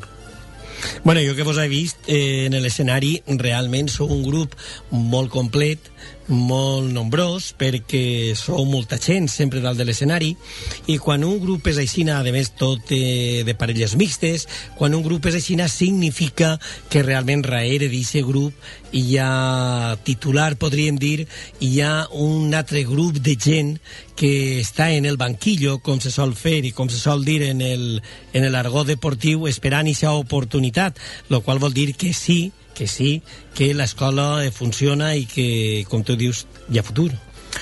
Exacte, darrere de nosaltres n'hi ha moltíssima gent i moltíssima gent que està deprenent i que en qualsevol moment pot pegar el salt i substituir a qualsevol dels que estem en este moment ja fan l'escenari. Eh, nosaltres saps que som un grup molt tècnic, eh, ens importa molt la qualitat de la dansa i la seva execució i des de l'escola procurem que la gent se formi en aquesta tècnica en qualitat en dansa, en castanyoles, en posta en escena, en presència escènica, també en indumentària i en saber estar, però sobretot en la tècnica de la dansa. Sis espectàculs són els que pareix que vosaltres haveu portat, no?, al davant. Mm, De moment, sí. Eh, se vare, varem es començar en l'any 87 a fer espectacles perquè semblava que estava en aquell temps de, de moda, no?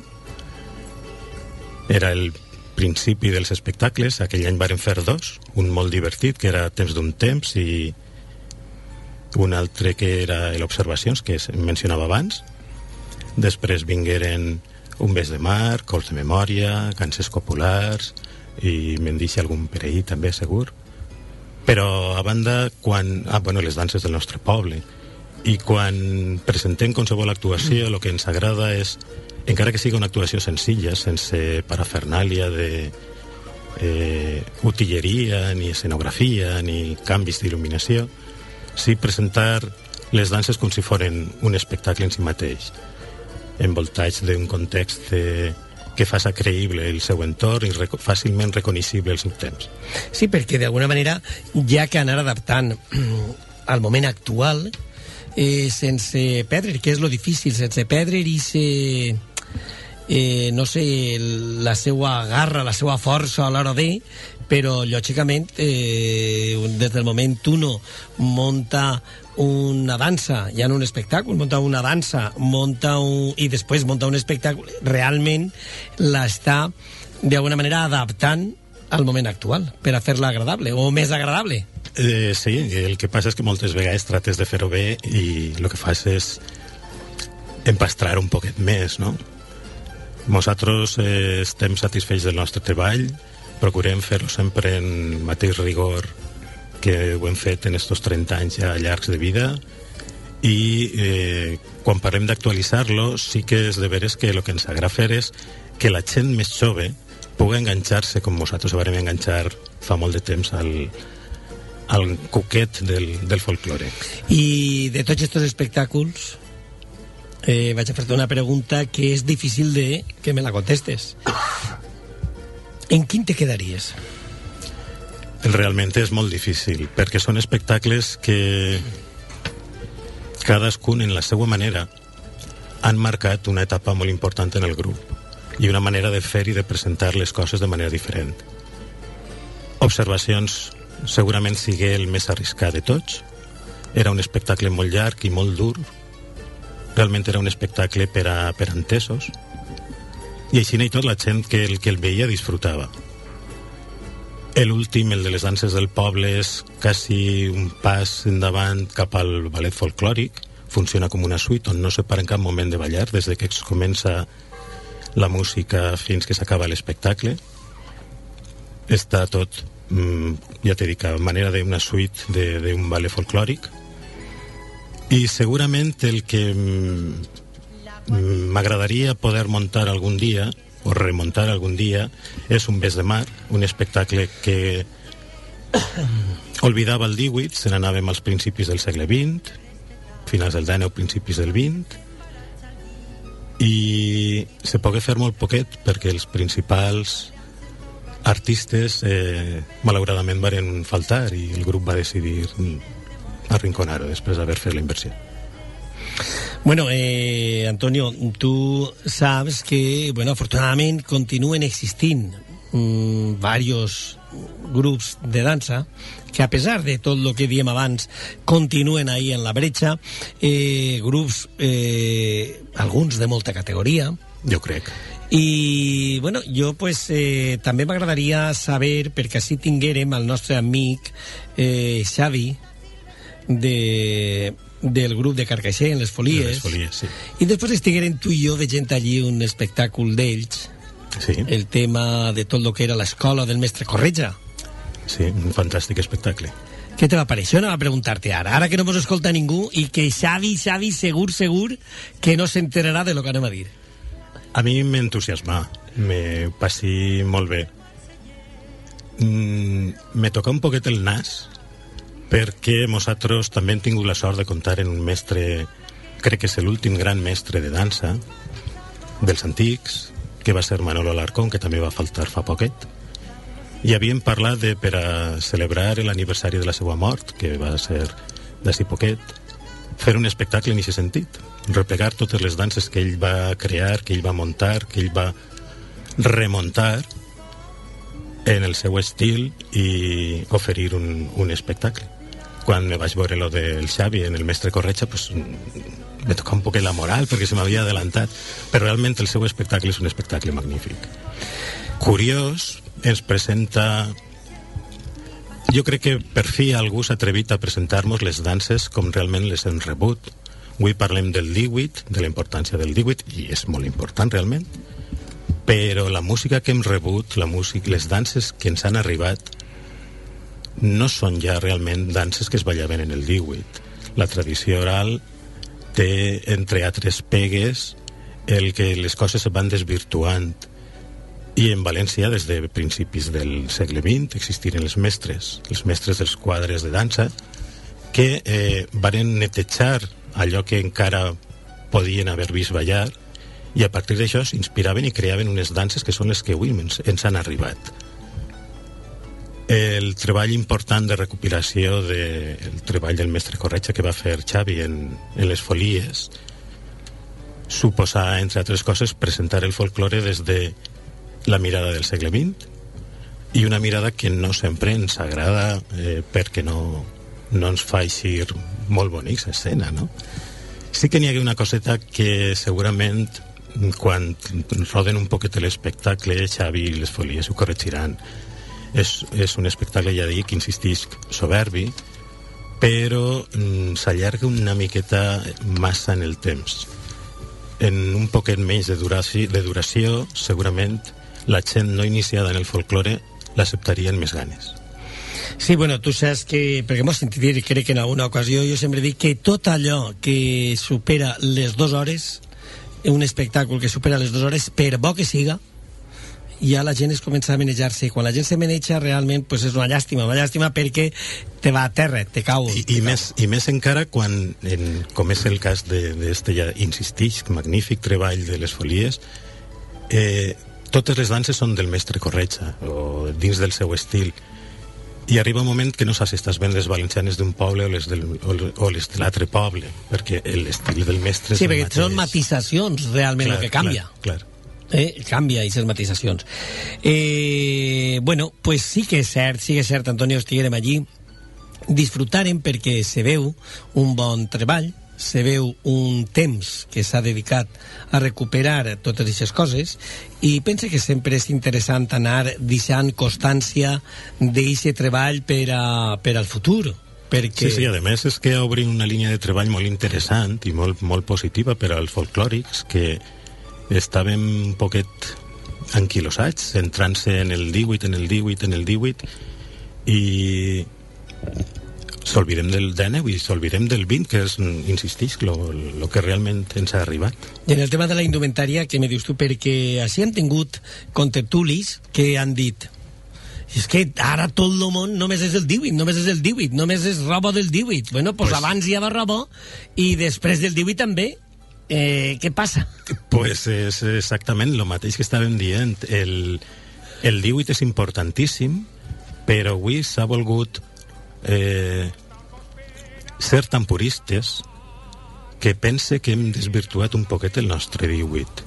Moltes vegades eh, no saps si el que estàs vent, per molt del 18 que siga, representa a una dona o un home de València o representa a una dona o un home de Madrid o de Sevilla eh, seria interessant fer-se un mirar, sobretot quan volem els grups eixir per fora i donar una imatge de valencians.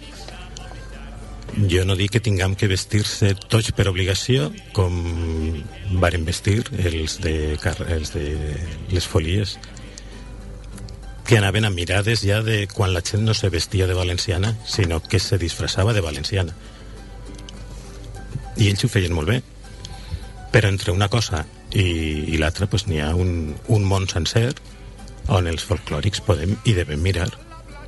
Hombre, jo dic que sou el, el món del folclore, sou realment els verdaders indumentaristes, és que haveu tret realment des baús les coses i, i després aquella gent que cus, aquella gent que viu, aquella gent que pues, té eh, tallers i té tal, i bueno, i així tinguem també un artesà que en els complements estem en el mateix. Vull dir, després s'aprofita d'això i realment d'eixa investigació vostra i, bueno, ahí és el gran problema moltes voltes quan uno comença eh, a adulterar quizá lo millor perquè el propi client li exigeix una sèrie d'extravagàncies, però bueno, jo sí que m'agradaria, i t'apoya la idea teua, en quant al tema dels grups, que els grups eh, foren un poquetet eh, rigorosos a l'hora de, i que realment buscaren aquest equilibri que sempre identificaren quan veren a un valencià o a una valenciana fora i dins de la nostra terra. Naturalment, el nostre grup ja has dit abans que tenim una projecció internacional forta i tu mos has vist ballar moltes vegades. La nostra indumentària és una indumentària molt correcta, molt fidel però no deixa cap dubte de a on anem o de on som i d'on venim José Luis, perquè jo, eh, és que, me, tu saps, jo m'emocione quan veig una persona que, que te conta i te parla tal, jo, i, i m'estàs, i vol, No, vol no, preguntar-te. tu t'emociones i jo estic... eh, Vos admiro, o sigui, que jo que no, soc un neòfit en la matèria de lo que és la tradició valenciana i l'aspecte dels balls i els trajes, de veres que vos admire. Però jo tinc una pregunta per Antonio. Jo que veig un home professional que ama la seva professió com a, com a, a persona que, que dirigís un grup de ball, tu no penses que han nascut, han nascut massa grups de ball últimament i que això ha baixat la qualitat de aquelles persones que vos preocupeu tant de, de lo que és el ball, la tradició valenciana? Eh, sí, naturalment, quan a algú li agrada el que veu, trata d'imitar-ho i de fer-ho. Això sí que ha fet que brollen els grups de danses com si foren bolets i no tots mereixen la pena eh, l'esforç d'anar a veure un espectacle d'ells però sí que és de veres que n'hi ha uns quants grups de molta qualitat Correcte. que mantenen la seva personalitat, el seu estil i la seva fidelitat al, al compromís en el folklore.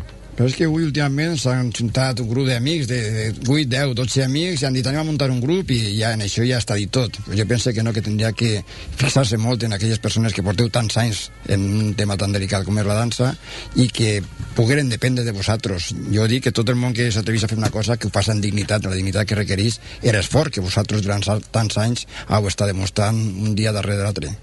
Efectivament, fa falta molt d'esforç i avui realment la major part dels grups, grupets, que no tenen la seva personalitat eh, demostrada durant anys, més que grups de danses eh, per als que sí que estem introduïts i lluitant per el folklore durant tants anys, el que estan demostrant ser és eh, grups d'indumentaristes o, o de gent que li agrada posar-se modelitos de modelitos antics Antonio, una pregunta.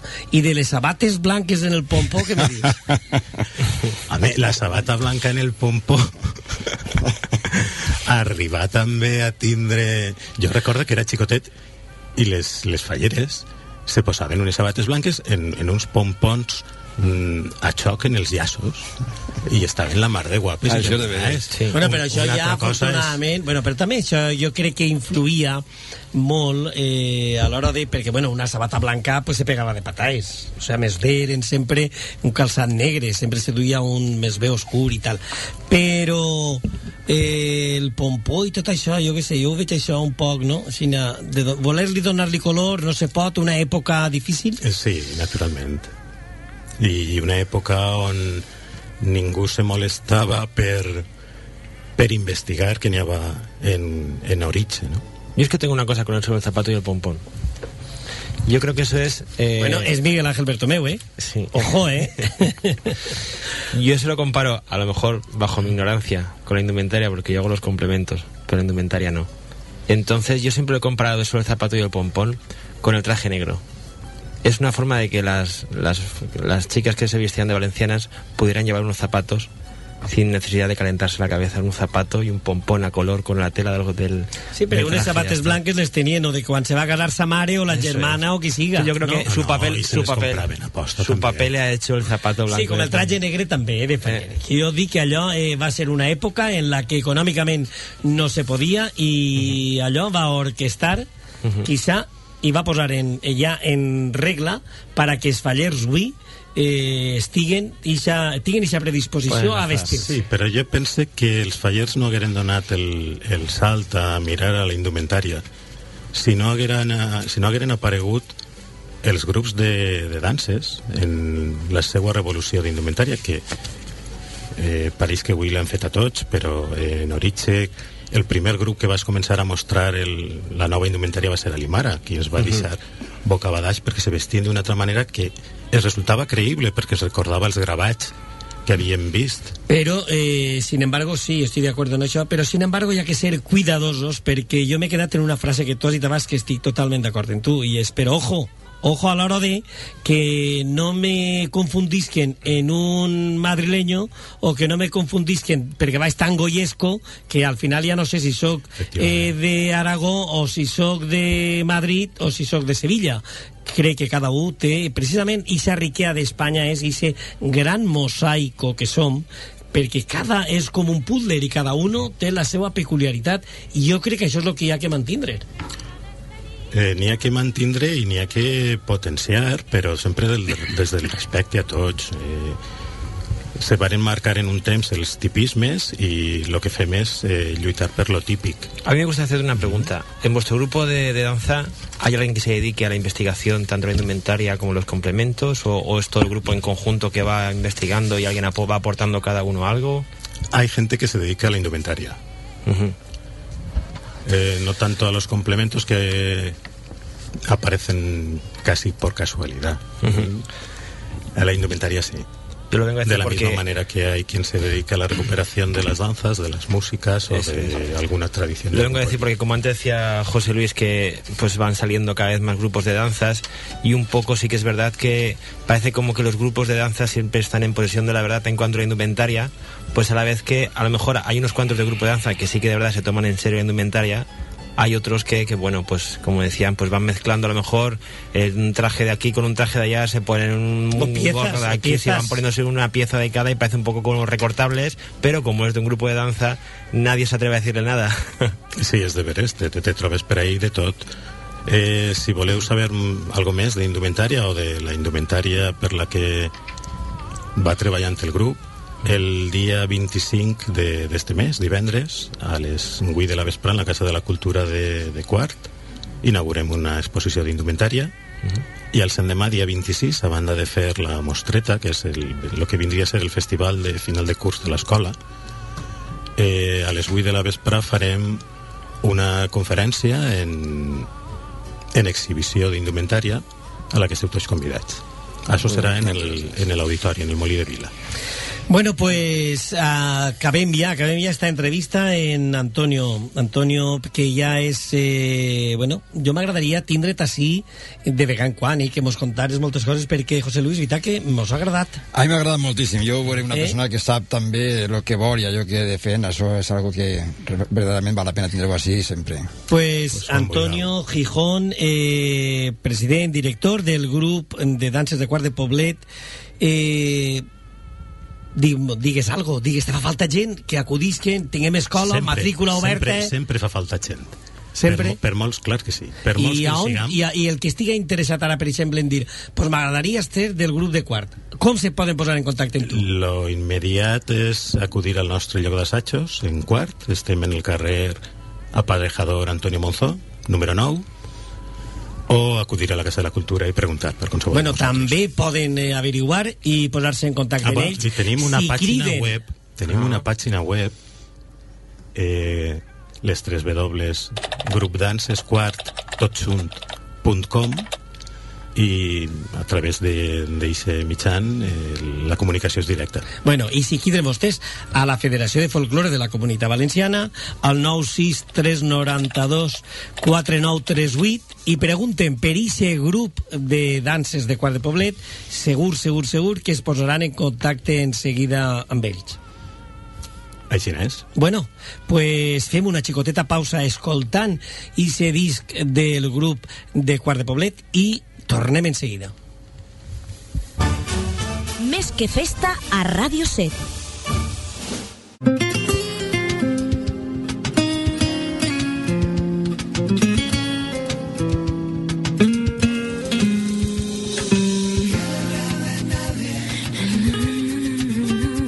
Molt bé, molt bé. En ixe disc, eh, Miguel Ángel, què te pareix això de Tierra de Nadie? Me encanta. Y más ¿Sí? si, es, si es de Nuria Fergó, me encanta. Bueno, bueno, me gustó, bueno. Me gustaba. Pues eh, fíjate una cosa, jo eh, abans dia en eixa presentació del programa que realment era una causa extraordinària eixa participació de figures de la talla de Núria Fergo en eixa en eixa gala tan especial per a recaudar fondos Es para que- eixa causa, eh? Es que ahí demuestra que, que aparte de ser una gran artista, es una gran persona. I tu com veus que hi hagi persones que se dediquen que tinguen ese rato, que facin ese parèntesis i que, Eso- que ajuden a aquestes ONGs, a aquestes institucions. Esto es lo que te hace creer un poco todavía en, en las personas y en, y en, y en esa humanidad por, por luchar por, pues en este caso, por esas enfermedades o por estas desgracias que hay, que muchas veces se ve a la gente un poco desprotegida Y bueno, si no fuera porque en un momento dado tenemos todos que arribar un poco el hombro y por iniciativas como, como las de Nuria, pues tenemos que estar ahí detrás de ella apoyándola. Bueno, pues mira, yo sé que al otro ya me están haciendo señas, que al otro lado del, del cable del hilo telefónico ya tenemos, yo diría, a la protagonista de la noche, de dentro de un ratito. Me refiero a Nuria, Nuria Fergó. Buenas tardes. Buenas tardes. Bueno, ¿qué te parece? ¿Qué te parece? ¿Cómo te estamos recibiendo aquí en la comunidad valenciana y en concreto en la provincia de Valencia? Fenomenal, fenomenal. Como siempre, ¿eh? Como siempre, ¿eh? Como Como siempre. siempre. Bueno, yo diría, Nuria, yo diría que no como siempre. Yo diría que quizá como, como tú te mereces. Muchas gracias. ¿eh? como tú te mereces. Realmente, eh, yo digo, eh, estoy, me refiero ahora aquí a los contertulios que tengo, que tengo aquí a varias personas en la mesa. Me refiero a que realmente eh, muchas veces es difícil hablar de una persona o, o no sé, o conectar con esa persona. Y yo diría que conectar con Nuria Fergó es facilísimo. Pues bueno, sí. La gente, es verdad que cuando trata conmigo dice, uy, yo no sabía que tú ibas a ser así, ¿eh? Tan normalita, tan, tan buena gente, ¿sabes? Digo, ¿y qué os creéis que los artistas somos de otra galaxia o qué? o sea que yo intento ser como he sido siempre, es lo único que te puedo decir. Eso, eso es lo que yo quería escucharte, porque tú tienes amigos aquí en esta tierra, que a la vez pues también son amigos míos, y que, bueno, de esa ciudad de Sátiva, te doy pistas, ¿eh? Te doy pistas. Blanca, Blanca. Blanca. Bueno, la familia de Blanca, familia. Exactamente, exactamente, los Llopis. Eh, y realmente, eh, siempre, siempre, siempre que hablamos, me comentan eso, tu calidad humana, que es la que nosotros no conocemos, porque la artística evidentemente ya la conocemos. Claro. Y de veras, de veras que nos llama mucho la atención. Pues bueno, que después de, de esos años, porque claro, tu paso por OT fue el primero, ¿no? Yo diría que fue la primera edición Sí, sí. y que casi, casi llegaste a esa, a esa finalísima. Pero que aún no, mm, pero que sin llegar a esa gran final, eres una persona que estás ahí en el mundo de la música y en el mundo del espectáculo. ¿Difícil eso, Nuria? Sí, difícil, difícil, pero pero gracias a Dios, pues mira, mi público pues quiere que siga ahí y, y yo encantada, con más ganas de seguir haciendo muchísimas más cosas. Yo sé que tu afición, según he podido también averiguar, te viene desde bien pequeña. Ujú. Se comenta, se comenta que tu familia, pues dice que siempre estabas canturreando, ¿eso es cierto? Es cierto, es cierto. ¿Cuántas Luego me cosas? cambió la voz, me cambió la voz y ya no canturreaba. ¿No? Ya, No, no, no, entonces- sí, sí, es verdad, fue así. Bueno, Cantaba de, de pequeña, luego me cambió la voz y ya no cantaba en casa, pero lo llevaba por dentro y de repente me presenté al karaoke de Telecinco en Nerja y, y lo ganaste. y, lo, y lo gané. Y ya lo ganaste, ¿eh? Sí, sí, sí. Y bueno, yo sé que a partir de ahí, pues ya fue no todo un camino de rosas, porque en ninguna profesión, en ninguna carrera, eh, la vida es un camino de rosas, pero sí que es cierto que tu tenacidad, tus ganas de, de estar ahí presente, de, de- de abrirte un hueco, pues te ha llegado a estar donde estás, que es bastante bueno, ¿eh? Sí, sí, sí, sí, sí. Estoy muy contenta, de verdad. Me siento una privilegiada. Exactamente, exactamente. Yo eh, ayer, ayer cuando te eh, hablaba contigo por otra emisora, yo mm, me acuerdo que además me gustó mucho cuando te dije, yo incluso el paso por esa serie televisiva de, de la 1, de Amar en tiempos revueltos, ¿cómo, vamos, te, te, te marcó o no? Porque claro, de ser una persona como tú eres a ese papel de la Loli que realmente era bastante duro, por serio dulce, ¿eh? Fue muy divertido hacerlo, la verdad. Muy divertido. Y la gente cuando me veía por la calle me decía, yo cuando sale me te veo. Porque es que, dice, me- la gente me decía, es que no me gusta. Claro. Porque tú, no, tú eres una niña muy buena y, y, y no me no me pegas siendo vierte ahí de mala. Y yo le decía, bueno, pero eso es importante, si lo ves y te lo crees, porque lo hago bien. Claro, claro, claro. y también, y también, oye, ¿cómo, cómo se nota cuando eh, sales en un medio como es la televisión, que, que se entra en todas las casas? Y cómo, si realmente uno interpreta bien el papel, ¿eh? cómo influye y de qué forma eh, se introduce dentro del público, ¿eh? Mm, Total, total. Así de verdad, eso fue una experiencia estupenda, aprendí muchísimo y, y nada, a ver, a ver si salen más cositas, que la gente ya me pregunta por ahí. Yo ¿Vas creo que seguir- sí. ¿Vas a seguir haciendo cosas de interpretación? Y digo, bueno, todo lo que vaya saliendo. Yo creo que sí, Nuria. De todas formas, eh, esta noche tienes ahí una gran eh, muestra de tu eh, solidaridad para con todo el mundo. Sí, sí, sí. Hay que recordar, bueno, mm, os tengo que dejar ya porque me voy a los Sí, ensayos ahora sí, mismo, sí, te vas a los ensayos. Sí, y recordar pues a todos los oyentes que nos estén escuchando que dentro de un ratito en el auditorio de, de Paiporta estaré ahí en concierto benéfico para Sleuval, que toda la recaudación de la taquilla será serán para ellos y, y decir que bueno, que yo haré un concierto muy chulo porque será un repaso de estos 10 años de carrera, o sea que habrá muchísimas canciones muy conocidas y la gente se le pasará rápido, verá qué bien se lo van a pasar. Nuria Fergó, ahí estaremos a las 21 horas en el Auditorio Municipal de Paiporta, una noble causa. Gracias por atender los micrófonos de Radio 7. Un A beso. vosotros, nos vemos. Un beso. Adiós. Chao, Dios.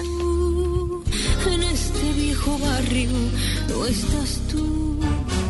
Més que festa a Ràdio 7. anem a parlar pues, eh, en un lloc de la província de Castelló on els dolçainers si algú té fama són els de Tales Mm, bon sí. y bueno yo para hablar de Tales pues per què no yo diría que tendrían que contactar en Alberto Maneu Montoliu que és president de la comissió de festes Buenas tardes, bona vesprà. Hola, bona vesprà a tots. Bueno. Eh, no sé, jo m'agradaria que ens contares, perquè jo dic que, que, bé, que parlar de dolçaina, parlar de músics, de dolçainers, pues és parlar de tales, Sí, per la fama que sí. tenen, no? És aixina? Sí, sí, sí, tens raó. Així és. Bueno, i una cosa, Alberto, eh, els dolçainers en tales també participen de les festes o es teniu aixina clar, clar, perquè... Nosaltres tant els donsainers com la banda, que nosaltres tenim banda de música i donsainers, per sort tenim les dues coses, així en el poble. Cada una, una té la seva escola, la banda té la seva escola i els donsainers també tenen la seva escola de- d'educandos. Sí, i, sí. sí, participen en els, en els passacarrers i en les processons i sí, prou de participació. El, eh, segur que sí, això ho he dit jo perquè m'agradaria, m'agradava que tu eh, rubricares allò que realment pues, se sap, se sap d'eixa gran participació musical en les festes de, de Tales. Eh, una coseta sí que m'agradaria, Alberto. En concret, en concret, ara, quines festes aneu a celebrar? Perquè, bueno, Pues- jo veig el calendari festiu vostre i me perc. No sé si són les de Santa Àgueda... No, no, no, O- no t'explique. Nosaltres fem, eh, durant l'any fem dos de festes, saps? Sí. Entonces a l'agost fem les d'estiu, que diguem les som les d'estiu, que és l'última setmana d'agost, sempre, saps? Mhm. I ara fem les del poble, que són les festes patronals, que són les del Santíssim Sacrament, de Sant Joan, que és el patró del poble, Sí. Sant Roc i Santa Bàrbara, que són els, els altres patrons, però el patró principal del poble és Sant Joan, Sant Joan Bautista. Bueno, i, i Alberto, en què consisteixen les festes ara? pues ara n'hi ha de tot un poc. N'hi ha balls, n'hi ha bous, n'hi ha processons, n'hi ha concerts, n'hi ha tot variat. N'hi ha música, n'hi ha música, bous i tot per totes les edats, per xiquets, n'hi ha un dia que el, que el dediquem als, als nanos i sí, coses així, sí. Eh, I de quin dia a quin dia són les festes? Pues les festes són del dia 5 de novembre al dia 14. Del 5 al dia 14, moltes dies, no? Sí, sí, 9 dies, sí, 9. Nosaltres comencem avui divendres i acabem el diumenge de la- de l'altra la, setmana. Mare de Déu, eh, jo m'imagine que tots els caps de setmana, bueno, pues ahí acudirà tota aquesta gent que ha nascut en el poble, que per circumstàncies pues no viu ahí, però bueno, jo sempre dic que les festes són un motiu d'encontre d'amics, familiars, i passa això el mateix ahí en Tales? Sí, sí, te- te- tens raó en lo que estàs dient és tot arreu del món. Entonces, nosaltres així, gent que és afin, eh, com te dic, afincar al poble i gent que amics de, de, altres, d'altres penyes, d'altres pobles, venen a passar el dia així i, i així el primer, el primer dissabte de festes de Tales, que és el, al novembre, que és l'últim bou que se fa tota la comunitat valenciana, així se tanquen les festes taurines de tota la, la comunitat valenciana, l'últim poble és Tales. I així el dissabte pues, se poden ficar perfectament dos o tres mil persones, i al poble ne som 800, saps? El durant l'any. Però bé. així se fiquen moltes persones. Així n'hi ha cotxes, que no sé si hauràs vengut mai tu a este poble, però, No ha anat, no ha anat jo a Tales, eh? però que de, a, a dos quilòmetres del poble n'hi ha cotxes aparcats per poder entrar al poble a veure bous, eh? No, no te dic que... Com que ja te pots imaginar com serà el poble, un poble de 800 habitants, i un dia plega tindrem 3.000, Estarà el poble, estarà el poble de gom a gom, eh? Sí, sí, sí, això està, això està que no cap una agulla, sí, sí, que és veritat. Alberto, buenas tardes. Buenas. ¿Qué tal? Soy Miguel Ángel Bertomeu. Eh, Sí, dime. mira, quería que me- nos explicaras eh, las fiestas patronales. Yo tenía entendido que son para conmemorar el traslado de, de la vieja iglesia a la nueva. Sí, sí, de una iglesia. Eh, Eso, eh, las fiestas patronales más que nada, sí, vienen a ser Nace- nacen el por eso. este que tú estás comentando, sí. Se trasladó la iglesia vieja, ¿sabes? Se puso la nueva sobre esas fechas. Entonces, es como, te diría yo, es como celebrar ese, ese, ese- eso que... Esa inauguración acto de la iglesia nueva. En el pueblo, sí. Ajá. Más que nada también sí, es por eso también, sí. ¿Se sigue manteniendo la, la vieja iglesia o...? No, no, la vieja iglesia no está, está la nueva, la vieja iglesia estaba, se- en aquel momento se perdió, se, se derrumbó toda y entonces ya no sea, la iglesia nueva ya no, ya no existe, ya no está. Molt bé, eh, la vella, la vella és la que ha desaparegut, Sí, sí, no, no, Alberto? jo- Exacte, exacte, la vella és la que ha desaparegut. Bueno, pues Sí, entonces sí. yo creo que es un bon cap de setmana este per a acudir, per a acudir allí, per a acudir a Tales, i aquell que es quede en ganes, pues que sàpia, o que no puga anar este cap de setmana, pues que sàpia que al que ve eh, Igual, igual, igual. encara estan allí de festes. I a més, eh, si Sí, te dime. anar, anar a Tales, pues ahí es pot provar una, bon ca una bona carn a la brasa, eh, Sí, sí, di- sí, oye. des- dime, dime. No, que t'estava comentant que eh, a, la gent n'hi ha varietat, ho comentava antes, pues n'hi ha varietat per tots. Nosaltres, si vols t'expliqui un poc més o menys el que és el programa, per si a algú li interessarà el que se fan més o menys els dies més senyalats, per si algú algun oient li interessara pues, acudir i vindre a veure els actes que nosaltres fem, nosaltres convidem a tot el món a que vinga, si no és mai ningú foraster, així sempre el que ve és ben acollit, saps? I, i n'hi ha, ha per tot. N'hi ha el primer dissabte, n'hi ha el segon, n'hi ha en dilluns, n'hi ha en dimarts, n'hi ha en divendres, n'hi ha... Nosaltres, per exemple, avui esta nit una orquestra, no sé si tu... Com més espais que són de València, són l'orquestra Malvarrosa, Sí, hombre, clar, clar. i això, i això actuen esta nit a Cintales. Hombre, bona orquesta, bona orquesta teniu ahí. Sí. Pues imagina tu, Malvarrosa, Sí. imagina tu Isa, Isa carneta a la brasa, eh? Després, Sí, no, no. després ixe trosset d'eixa coca típica, eixa coca mal feta, Sí, sí, eh? sí, tot sí. això regaet en vinet i després, bueno, pues imagina, i després a ballar, eh?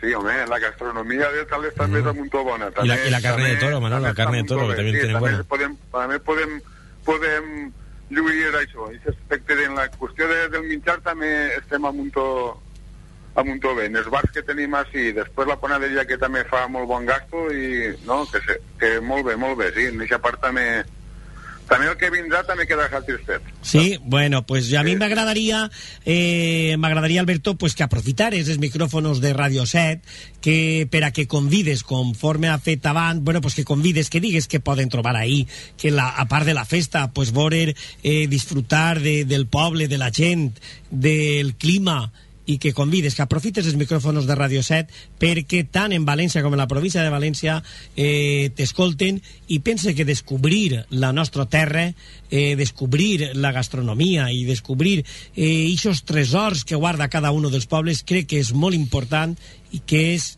interès i obligació de tots. Sí. com, tan, com volia dir-vos, pues això, a Cintales, pues, ja t'he dit, el, tot el que ve no és, no és ben rebut, la gent és molt, molt, molt amable, entonces tenim algunes rutes de senderisme, tenim per poder visitar els, els voltants de, del poble, tenim també els actes, ja t'he dit, els actes de, de, de les festes, tenim bous, tenim balls, tenim tenim de, una De varietat que, que la gent que li agrada una cosa pot vindre a veure una, que li agrada una altra, que pot veure les dues coses a la vegada, perquè hi ha dia que n'hi ha bou envolat, i n'hi ha bou i després a la mateixa, a la mateixa hora n'hi ha ball, n'hi ha l'orquestra, i en fi, que, que està molt variat i està molt, Molt bé, pues, eh, Alberto, gràcies, com te dia, per haver atès esta quidrà.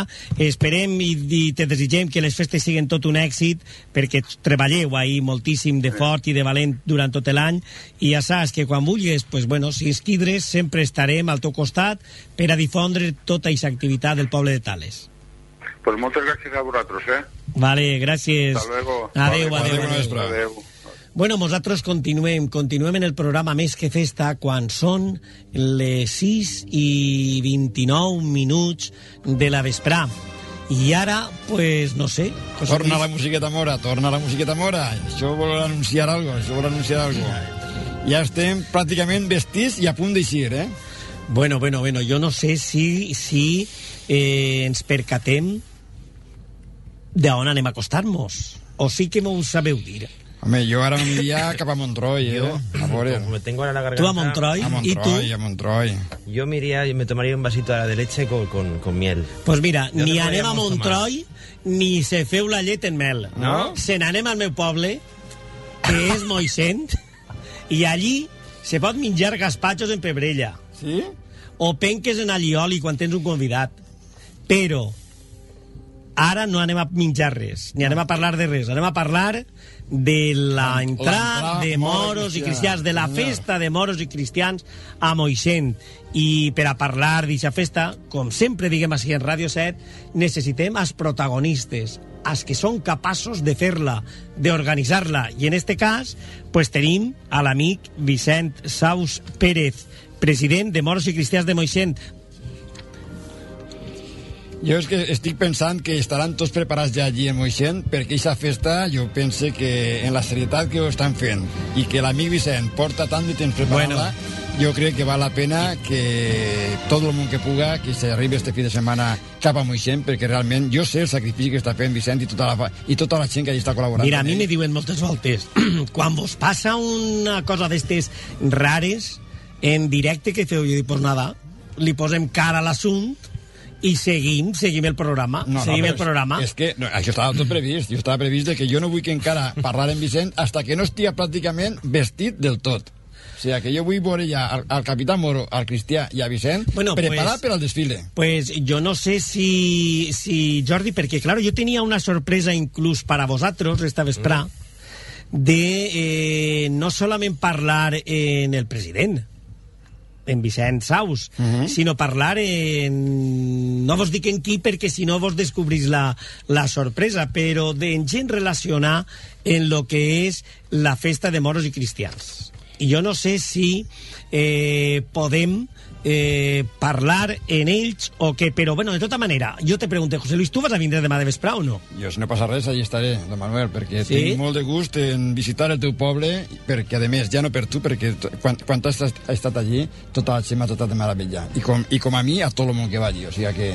Jo bueno, jo que- eh, a Miguel Ángel no li diguem res perquè com ell se'n va Ell se'n va fora, però se'n va se'n va, fora, se'n va molt lluny. se'n va molt lluny, O sigui, que deixeu-ho no puguem, dir, no puguem desgastar-lo, No, eh? no, no, no, no, no, no, no. A més, eh, en, en esta ocasió vaig a disfrutar jo, vaig a realment a disfrutar de la festa i de la música. I entonces quan vinga Miguel Ángel jo li contaré perquè l'any que ve pugui assistir també i que no sí. se'n vagi estos dies fora. Sí, sí. Sí, bueno, bueno, pues jo sé que ell estarà, estarà, estarà patint, est, estarà patint perquè, bueno, pues imagina tu, imagina tu. és que a més, és el que t'ha dit Ades, els responsables estan treballant de valent. Bueno, pues mira una cosa, perquè jo sé que el president deu estar super nerviós, super nerviós, Segur que perquè sí. esta nit ja, dins d'un rato, comença la festa a Moixent. I jo sí que volia que ens contara eh, com van aquests últims preparatius. Vicent Saus Pérez, bona vesprà. Bona vesprada, nit, Manolo, i companyia, i, i amics de Ràdio 7. Bueno, jo te Home, dic una cosa, la veritat, la veritat és que ens ha costat un poquet, i jo dic que això del directe, bueno, pues, pues, pues, que ocorrís, Lo que, que se, el que se talla la línia i totes aquestes coses, però bueno, lo que sí que és cert és que ens agradaria que es contares, perquè escoltar-te a tu pues mos lleva, no sé, mos dona un poc de pau, no, José Luis? Sí, sí, molta, És molta molt, pau i eh? molta tranquil·litat. Sí, saber perquè- que- Algo de vosaltres també me dona pau a mi, perquè si sabeu la vez el dia que porte... Sí, ma- eh, Vicenç, I ara damunt està tot ple de núvols negres, esperem que no plogui. No, no plou. No plou. No plou, tranquil. I ja. No, no, no plou. Bueno, pues antes de que se t'acabe la bateria, dis-mos, conta'mos, com està tot? Ja està quasi, quasi tot enllestit i tot una cosa darrere de l'altra. Ho tens tot controlat? Ya está, ca- sí, bueno, todo, si no está todo, casi todo. Y si falla algo, pues, por això que tinguem. Jo te, vaig a bueno. dir, jo te vaig a dir una cosa, Vicent, i una cosa que com no, no m'ho sent ningú, ara només m'escoltes tu, pues te tinc que dir que el que organitza la festa té un avantatge, que allò que no aconseguís que es faça, si no ho diu, com no ho sap ningú, pues bueno, El pues, El problema és que, com sabeu, Moixent és un poble exigent i la veritat és que quan més coses fan, pitjor, perquè el que me comentaven l'altre dia, pólvora, castells, orquestes, i el poble no està preparat, però no deixa de ser un poble xogotet i, i aquestes coses que donen molta faena. Bueno, pues en el teu permís, ja no te molestem més, en el teu permís anem a intentar parlar en els dos ambaixadors, en el Moro i el Cristià. Mos dones, Correcte. mos dones permís? Vos dones permís. Bueno, una Venga, abraçada. un abraç. Un abrazo. Adéu, Adéu, Vicent. Bueno, pues nosaltres continuem, continuem en ixe poble que se està notava, en se festes. notava que està l'home en plena activitat preparant totes les festes. És Totes que les quan festes, uno eh? està acabant de preparar tot i es comencen a quidrar-lo per telèfon, moltes voltes és un palo, eh? Es mucha Es que- responsabilidad, ¿eh? Tener todo preparado. No, però és que sobretot, i és que preparem alguna festa, ho sabem, quan està plegant l'últim moment és quan falten coses i quan la persona que està en la capçalera té que estar preparat per a tot, tot allò que vinga i, i Vicent sabem que està treballant de valent, de valent. Però mira si és valent que enseguida mos atès i mos ha, bueno, mos acaba d'explicar com estava tot i de més. Però, bueno, lo que sí que vos vaig a dir jo, eh, vinga, va, pues tenim, puesto que ja he revelat que m'ha autoritzat a que entrevistem els dos ambaixadors, pues, com no podia ser d'altra manera, jo eh, tenim a l'ambaixador Moro perquè jo som Moro. Entonces, ens agradaria pues saludar Alejandro Sánchez. Alejandro, bona vesprà. Hola, molt bona vesprada. Bueno, eh, parlàvem en el president, que està, pues, eh, com, vamos, com aquell que vol arribar a tot, eh, segur, Ja, ja l'he vist molt nerviós, ja. segur, segur, segur que va arribar, segur, segur, segur. Lo que pasa es que, bueno, això és lo que ocorreix sempre en estos casos i a última hora, que uno, pues, eh, creu que no, creu que no arriba i després se dona compte de que aixina, que sí que ha arribat i que la gent disfruta. Bueno, com a ambaixador Moro, Alejandro, què ens contes?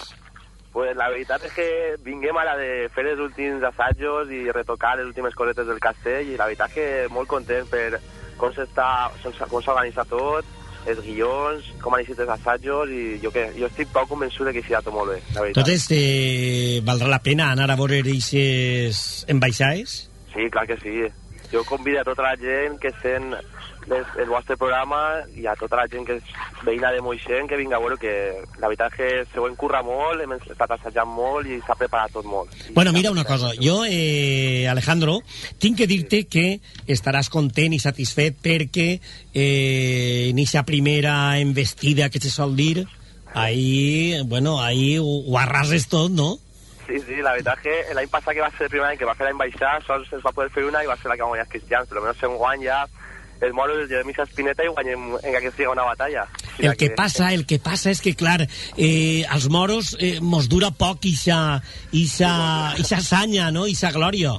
Sí, esa alegría nos dura solo ese día, pero bueno, ya, ya salgo, ya por lo menos es un día de, de victoria y que estar més content, clar que sí. Bueno, doncs ara veurem, tu no penges, perquè ara intentem també parlar en aquest ambaixador cristià, que ell dirà, vosaltres rigueu-se, rigueu-se, que guanyeu un dia, però després torna a estar jo un altre any ahí governant. Ell és l'amic Juan Ángel Mollà Micó. Bona vesprà, Juan Ángel.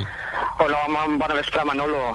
Bueno, eh, què te pareix? Eh, no sé, ens estaves escoltant allò que diem de que l'ambaixador, com estava de pletori, que l'ambaixador moro perquè eh, esta primera investida la guanyava ell. Tu com veus això? T'agradaria guanyar eh, també la primera o no? Home, no, jo es deixa la primera pa ells perquè tinguin un poquet, però sols va durar-los un dia, i si que el Sant Demà el que va guanyar vaig ser jo durant tot l'any. I jo crec que ells també se mereixen guanyar un poquet i poder celebrar aquesta festa i aquest triomf. Bueno, també i... Forma part de, també forma part de la festa dels moros i cristians. Clar que sí, clar que sí. Content, Juan Ángel, per, per este càrrec que dins d'esta festa que, bueno, que els joves de Moixent han sabut eh, recuperar i sobretot mantindre. Pues la veritat que sí, molt content el, el poder ser aquest any l'ambaixador cristià, la veritat que molt content, molt il·lusionat i com dia Alejandro, pues la veritat que sí, és assajos amb molta il·lusió, molta, molta preparació i jo crec que les ambaixades aquest any, l'any passat va quedar molt bé l'ambaixar, la veritat que ho van fer molt bé els ambaixadors i nosaltres també enguany hem posat molta il·lusió i molt d'esforç per, per, per lo menos igualar a l'any passat i si puguem millorar-ho, pues millor encara. A veure, eh, això va pas dos, eh? Alejandro i Juan Ángel. Eh, a part d'aquesta lucha, aquesta lluita que aneu a tindre, eh, física i de més, eh, també aneu a, també aneu a utilitzar algun diàleg entre un ambaixador i l'altre? Sí, pues sí, en la ambaixada del diumenge pues més o menys va ser un poquet modelar la de l'any passat, però la que fem, la del diumenge, perdó, i la que fem el dissabte és totalment nova. I què te pareix, eh, només, només, només, només, eh, m'agradaria escoltar-vos eh, que Ràdio 7 eh, fora primícia d'un parrafet d'eixa embaixar que farà el dissabte l'ambaixador Moro i el diumenge el cristià. Què te pareix? Podem? Per mi, per, per mi perfecte. Sí, Alejandro, per tu també? Sí, clar que sí, per què no? Hombre, venga, pues, eh, a veure, pues començaria en este cas entrant a eixa plaça on està el castell i entraria eixe ambaixador moro que va carregat en eixes ganes de lluitar i de portar-se eixa plaça al terreno, no? Sí, clar que sí. Vinga, i- i... Vale, pues anem allà. Mireu, germans, mireu, quina traïció al nostre poble. Banderes cristianes al vent, som el nostre castell noble. Alà plora per nosaltres, però la força divina em diu que prompte riurem i cairan els altres. Atureu-vos, cavallers. Qui va? Qui es presenta sense avís? Qui a banderes desplegades s'arrima fins a les nostres muralles? En el castell cristià, maometans de bé venim. Volem amb l'alcaide parlar sense cometre cap crim. Una ambaixada portem i esperem que l'escolteu. Una ambaixada diu Sarraí, expliqueu-vos millor, si us plau, que la nostra fe en el mes diví amb infidels no es deixa tractar. No temes per res, cristià. Bones són les nostres intencions. Si atentament ens escolteu, ben parats n'eixirem tots. Tots, any musulmà, tremolar en fas, quan la mitja lluna amb la creu tractesà, només nosaltres podem eixir ben parats.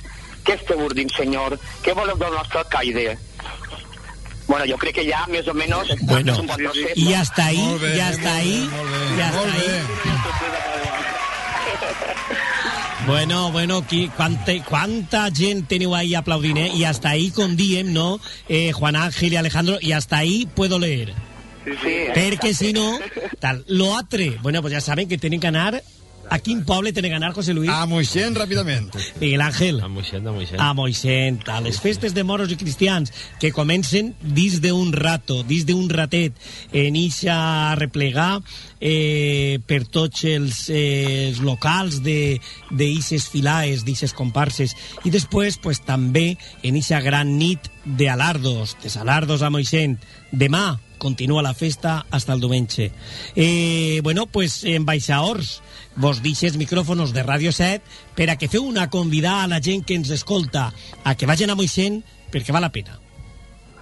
Sí, bueno, pues això el que he dit abans, que ja no sols per les ambaixades, sinó per com es viu la festa, aquesta nit els alardos, l'entrar a mora, eh, que es recomana a tots que vinguin a veure perquè estan, fe, estan fent moros en Moixent des de fa uns pocs anys, però la veritat és que per als pocs anys que duguem eh, pareix que l'experiència siga de més anys, la veritat. La gent ho organitza molt bé, la directiva, les filades s'impliquen molt i val la pena veure-ho, de veres.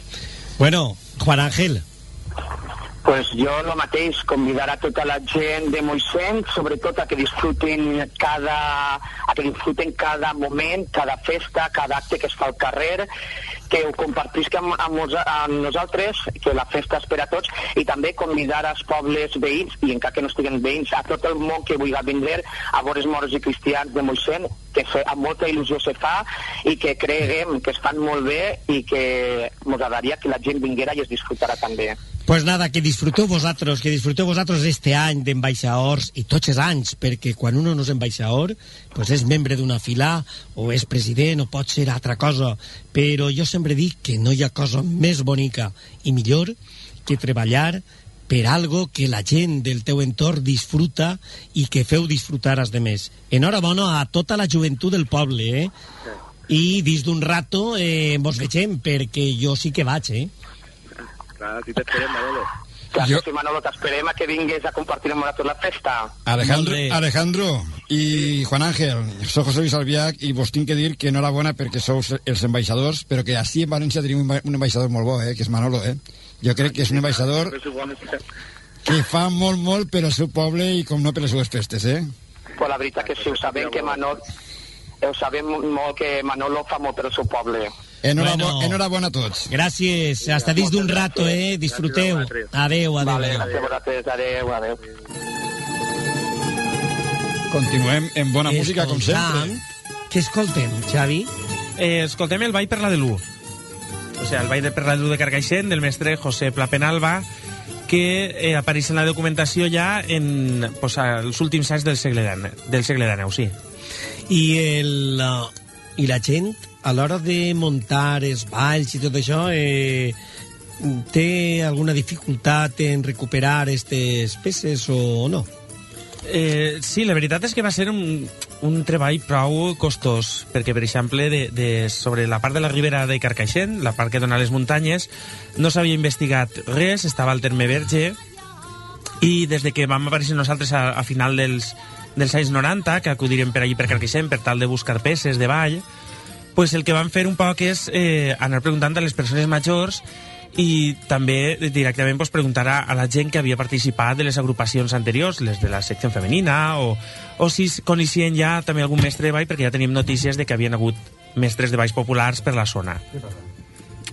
Aleshores, el que vam estar fent va ser eh, un poc eh, anar preguntant a les persones majors i ells mateixes ja ens van anar informant d'unes a altres eh, com podíem anar preguntant i qui se'n recordava de què i, i, i poquet a poquet vam anar un poc eh, reconstruint tota, totes les peces musicals que bonament ballaven ja encara a principis del segle XX i després també un poc la història d'aquestes mateixes peces. Bueno, vostès escoltaran a Xavi i diran, bueno, eh, esta persona eh, te la veu jove, però per lo que sap deu ser molt major. Pues no, no, no, no, és jove. Té la veu jove. No tan jove, eh? Perquè, perquè també Xavier Rausell Adrià, pues, eh, que és el mestre del grup de danses Les Folies de Carcaixent, un grup peculiar, perquè jo us diré després que, a part de tot el bon fer que fan i que tu veres, José Luis, la setmana passada, Sí, senyor. pues també és una manera, eh, promou, i a més de que promou, eh, perseguix eh, la solidaritat entre la gent eh, i sobretot ese acaronament de tota aquesta gent que té una eh, una mateixa afició, una mateixa afició. Però bueno, vull dir-los que igual que Xavier de Chove, pues és el grup, perquè el grup començà sobre 1998. Sí, sí. Va ser el grup... Creguem que va ser, ha sigut l'únic grup que s'ha creat en una altra població que no és la seua d'origen, perquè nosaltres es van juntar per, di per diferents raons en, en Cimà de la Valldigna, un juliol de 1997, perquè a mi em van cridar una persona que coneixia per tal de recuperar unes danses. Eixe dia, una cosa estranya, també havien cridat altra gent, altra gent s'havia enterat, que fent un porrat, una festeta, i es, es van juntar allí 10 o 12 balladors, que, que alguns es coneixien i altres que no, i vam decidir pues, de, de que ja que havien recuperat eh, per a les festes de Santana de Simat el, les seues danses, que perquè no podien fer una agrupació a Carcaixent i, i començar a treballar en un material que es van donar compte que ningú havia, eh, havia treballat abans. Sí, perquè jo us dia que, que a part de tot d'eixe bon fer, eh, que el demostren cada volta que pugen a l'escenari, també es dia allò que és ixa, trameta que a lo millor sense donar-se compte els components del grup de danses Les Folies eh, estan obtinguent dia a dia, o sigui, com aquell que no vol la cosa, que és ixa solidaritat i sobretot ixe acaronament d'eixa gent que a lo millor uns per unes raons perquè no encaixa en un grup, altres perquè, perquè me ve millor o perquè me troba més a gust. És a dir, és un grup peculiar, és un grup que encara que la seva seu i ells li donen aquest nom a Carcaixent, eh, els seus components pues, són jo diria que són de tots els puestos menys de Carcaixent. és així, era Cristian? Sí, tens tota la raó. Tens tota la raó, no, no. Perquè, per exemple, Cristian, tu d'on eres? Jo sóc de l'Alcúdia. Jo és de l'Alcúdia. Que és que en l'Alcúdia no hi ha grups? Pues la veritat que sí que n'hi ha grups, sí, n'hi ha dos. Dos grups, però a més dos grups també capdavanters sí, sí, sí, clar, sí, sí, i molt bons i de molta solera, no? Sí, correcte, sí, sí, sí. El que passa que jo coneixia unes persones de que anaven al grup de Carcaixent i me digueren, pues, vos, si vos pots animar-te i pots provar a veure si pots deixar a cantar. A veure Sí, perquè, Cristian, jo a tu no te coneixia per a dir-te que anares a les folies. Sí. No, la veritat és que hem tingut molta sort perquè el grup s'ha format en, en gent bona, en gent que, que tenia algunes inquietuds que no es troben en altres grups de, de danses. Que, que això és el, el problema que, que nosaltres veíem ja perquè jo també havia estat en altres, en altres agrupacions i el que volíem era eh, pues això, estudiar el folklore o, o fer del folklore eh, mostrar altres visions que de normal no, no s'estaven fent, perquè eh, tot això s'acompanya d'una base teòrica que, que algunes, alguns caps pensants del grup, entre ells jo, pues, eh, li peguem voltes a l'assunt i, i volem un poc mostrar, vull dir, perquè, per exemple, les folies, la seva eh, filosofia de grup és un poc la de mm, mostrar una espècie de folklore que, que per unes raons o per altres havia estat un poc també eh, amagada o un poc més preada, deixada de costat, eh, que no és més que res que els balls de quadres valencians de principi del segle XX. Jo m'agradaria, Xavi, eh, jo sí que sé la resposta a la pregunta que te vaig a fer. Ah, sí? I per tant, però vull que me la digues tu. Perquè sí. després jo diré la resposta que jo crec. Sí. Eh, no diràs que no, eh, que no t'ha posat Que ja no bé el camí, eh? que no diràs que no t'ha posat bé el camí. Però a què se deu que en el grup de danses Les Folies de Carcaixent pues hi hagi gent que va a ensajar pues, des de, inclús des d'Elx. O sea, que no està Israel de la Porta o de, o de València o d'altres poblacions. Eh, tu per què creus jo crec... que la gent va? Clar, jo crec, realment de la mà en el cor, que crec perquè venen i s'ho passen bé. Perquè poden fer el que realment creuen, eh, perquè han vist en les folies una manera diferent a altres agrupacions que realment le, creuen que, que, que ho estem fent bé, o per almenys no és que ho estem fent bé, que estem fent una cosa que en, en este moment i a hores d'ara eh, eh, pues, eh, s'aporta com a novetat o com a nova proposta i jo crec que també perquè se senten a gust integrats, perquè si no Claro. ningú faria aquesta bestialitat de dues hores de cotxe per vindre des d'Elx. I tu, Cristian, per què? Per què creus tu? Jo per què? Pues perquè hi ha molt bon ambient eh, en el, en el grup. La veritat que estem fent un munt de faena pa, per a treure les coses que estem fent, estudiant i d'això, i res més. I la veritat que la gent si va a gust a un puesto se queda. Què vos pareix? Jo sempre sóc de l'opinió de que un grup deu de tindre una meta per obtindre aquest nivell artístic que és l'òptim eh, a l'hora de mm, demostrar un espectacle a un públic simplement per respecte al públic uno deu de ser cuidadosament eh, escrupulós a l'hora de preparar que realment eh, valga la pena el haver fet eixir a la gent del poble i de més. Això realment ho heu aconseguit, perquè s'aconsegueix. Jo estigui l'altre dia en la descoberta, en les festes de Carcaixent, i quan jo vaig arribar, que vaig arribar ja prou justet, pues, veia gent, però, vamos, tampoc massa. Quan me vaig donar compte, en un obrir i tancar d'ulls, allò estava de gom a gom. Allí no, no, no podies ni respirar. És a dir, que feu eixir a la gent de casa. Que és important, eh? És important. Però jo crec que eh, la resposta que l'heu donat vosaltres, l'heu donat, el que passa és que no eh, la doneu pues, com a part eh, important, com a part eh, fonamental del grup i entonces tal. Però jo que és des de la part de fora i els meus companys si no estan d'acord pues suposo que diran també perquè són de falles, perquè són gent artesana que està treballant i de més, i entonces saben com és el món. Jo diria que una de les coses que també aconseguiu en el grup de danses de Carcaixent és el que la gent se senta a gust, el que la gent tinga un bon ambient, eh, esteu també cuidant la qualitat humana de cada uno, fent que uno estigui a gust, fent-lo important, fent-lo protagonista en cada moment de cada cosa, i això fa que uno es trobe com realment en sa casa, i ja no té eh, problema de, de desplaçament, ja no té problema de patir son, per què? Perquè es troba en un grup d'amics. En definitiva, es troba a sa casa. Vosaltres què opineu, José Luis? Home, jo penso que tot, això, a- tot allò que has dit és, és correcte, però jo m'apunto un poc a lo que ha dit ell, sinó que se troben en un puesto on cadascú fa lo que creu que Déu pot fer dins de lo que és el, el No, no, no, perdona un momentet. És que- Ahí jo que és conec que- al seu director no estic d'acord. No, no, no, no, jo- Cada un fa lo que creu, però ojo, en una batuta. Lògicament. Lo que clar, sí és que, lo que, no, però lo que sí que jo te vull dir és, lo que sí te vull dir jo és que jo que es conec de fa un temps, eh, cada dia que jo eh, tinc l'oportunitat, la sort de veure-los una actuació i de més, descobrís una cosa interessant. Jo conec el seu director i sé que és una persona molt estricta, molt rigorosa.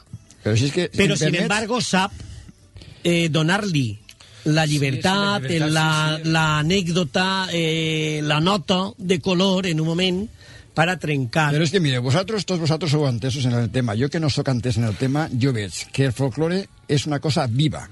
I què és viu? Allò que cadascú pot aportar algo al- a l'hora de representar. I, lògicament, hi ha que un mestre o un director que sàpiga el que té que interpretar en cada moment.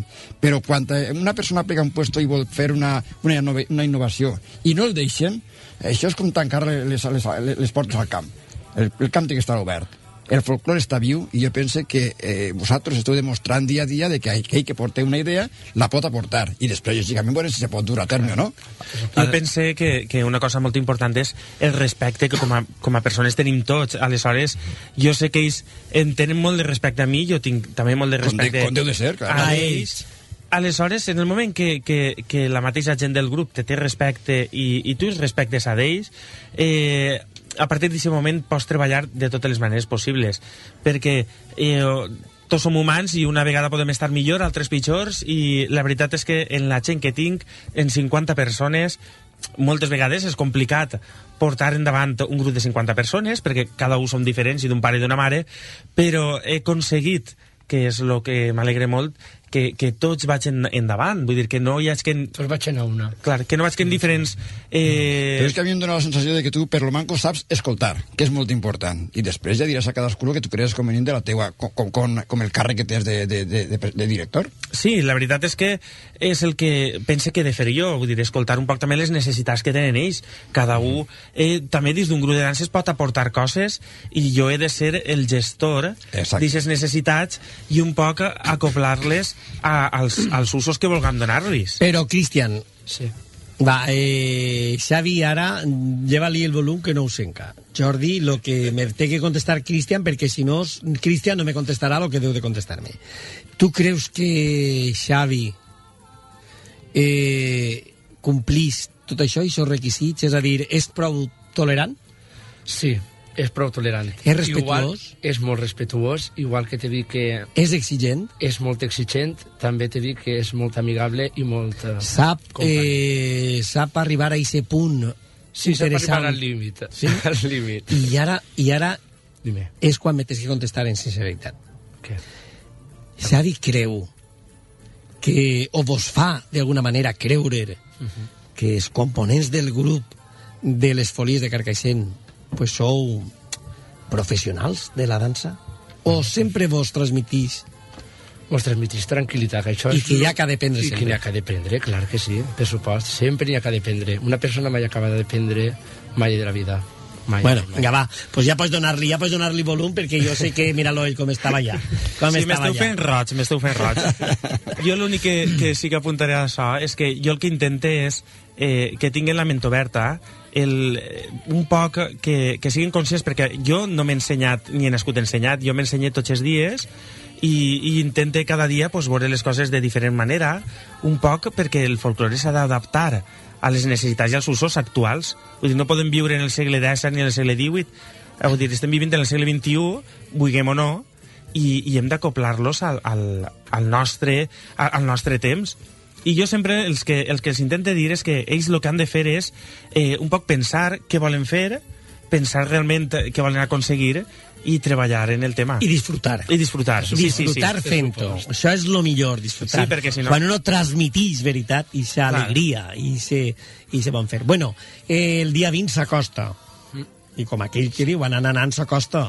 El dia 20 que podrem veure perquè José Luis és, ja m'està pegant la vara que jo vull anar, eh? Que jo vull anar el dia 20, Per eh? supos que sí, eh? vull anar i... I suposo que Miguel Ángel també, perquè Miguel Ángel li agradarà molt i es fijarà molt en tots aquests complements que porteu els grups de dansa. Que ara Clar, després s'heu de donar les targetes perquè Xavi té moltes coses. Ah, sí? Sí, sí, sí. Bé, jo el que estem preparant per al dia 20 és... Eh, nosaltres estem treballant ja des de fa temps en la plasmació dels quadres de Baix Valencians, perquè pensem que és un tema que havia estat un poc, que és el que comentava abans, un poc oblidat també per, per, per els mateixos temps, vull dir, perquè no havia passat suficient temps un poc per a veure des de la llunyania i un poc de fer un poc de revisió. Eh, nosaltres el que volem fer és eh, plasmarem pues, tres peces d'escoles de la Ribera, de, de la Valldigna, de, de Corbera o Alcira, que és el mestre Corretxa, i després de Carcaixent. Un poc ensenyar els tres mestres que nosaltres hem volgut recuperar, un poc com retornar eh, a, a un poc la seva memòria perquè si bé eh, hem de pensar que els mestres de baix pues, sempre hem sentit eh, a Caldereta, a Manuel Vicent de Cal, de, de València, eh, al mestre Porta, eh, a Emilio Gadea, a tots els mestres, eh, a Enrique Vicent, que va ser molt famosa, a tots els mestres d'ací de València també van haver en en la Ribera del Xúquer. I un poc el que volíem nosaltres era recuperar la memòria eh, d'estos mestres, que tots ells es van ensenyar a València, però sí que el que volíem era un poc eh, eh, pues això, recuperar la seva memòria, restaurar els seus balls i quan dic restaurar, pues moltes vegades cal intervindre. Cal intervindre perquè les peces, pues, les persones que, que te les transmetes pues, tenen algunes llacunes, són persones d'edat i, per exemple, el dia 20 eh, vindrà al principal, si no passa res, eh, la senyora Amparo Banyuls Tornero, que és la última mestra de balls populars que queda viva amb, no puc dir l'edat perquè ella me No matarà la digues, no la digues, no la digues. Jo sí que vull adelantar que, que estiga tranquil·la, estiga tranquil·la, Amparo, perquè eh, atenent la petició del meu amic Xavi, eh, anem a buscar-li que estiga molt proper, molt proper de l'escenari per a que no perga detall i després ella me té que dir a mi la veritat, si s'han enganyat o no, si ho han fet com ella creia o què, però vull que m'ho diga ella perquè Xavi me dirà sempre que ho ha fet perfecte. No, no, tu saps que jo sóc mm, a de vegades massa cruel perquè sóc molt exigent i el primer que, que sóc exigent és en mi mateix, que a vegades això també és un problema. Però bé, Amparo és que eh, volen celebrar en ella que fa 60 anys que va ballar l'última vegada ella en el mateix teatre, en el teatre principal. Bueno, però això era eh, quan Amparo va ballar eh, fa 60 anys, tenia 3 anys, que me recorde que feia Sí. un solo que era 3 anys, eh? Sí, la veritat que ella va ballar el mestre Corretja, van ballar els dos com a parella eh, i ballarem el ball que, que va interpretar ella.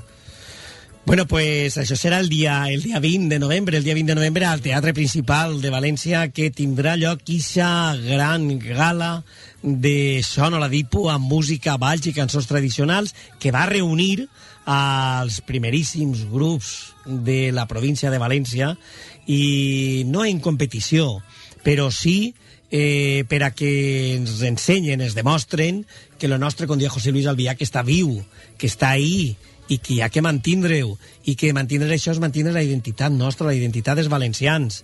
I bueno, jo José Luis perquè ja estem acabant, acabant ja estem dues hores de programa i jo sé que m'agradaria que ara digueres lo que jo t'escoltava eh, comentar l'altre dia eh, sobre el grup de danses Les Folies, sobre aquesta actuació que feren en, en les adreçanes i sobretot, sobretot perquè dels balladors ja ho sé, però eh, sobretot els cantaors, perquè no te van agradar, eh? No, no m'agraden gens.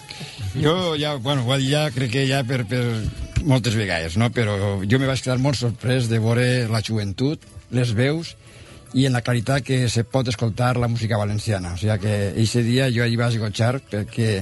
I això que n'hi havia solapat un altre... Un altre Això va ser un fallo, eh? Això fos un fallo que jo vaig posar en Li direm a la presidenta. De qui tenia que dir-ho.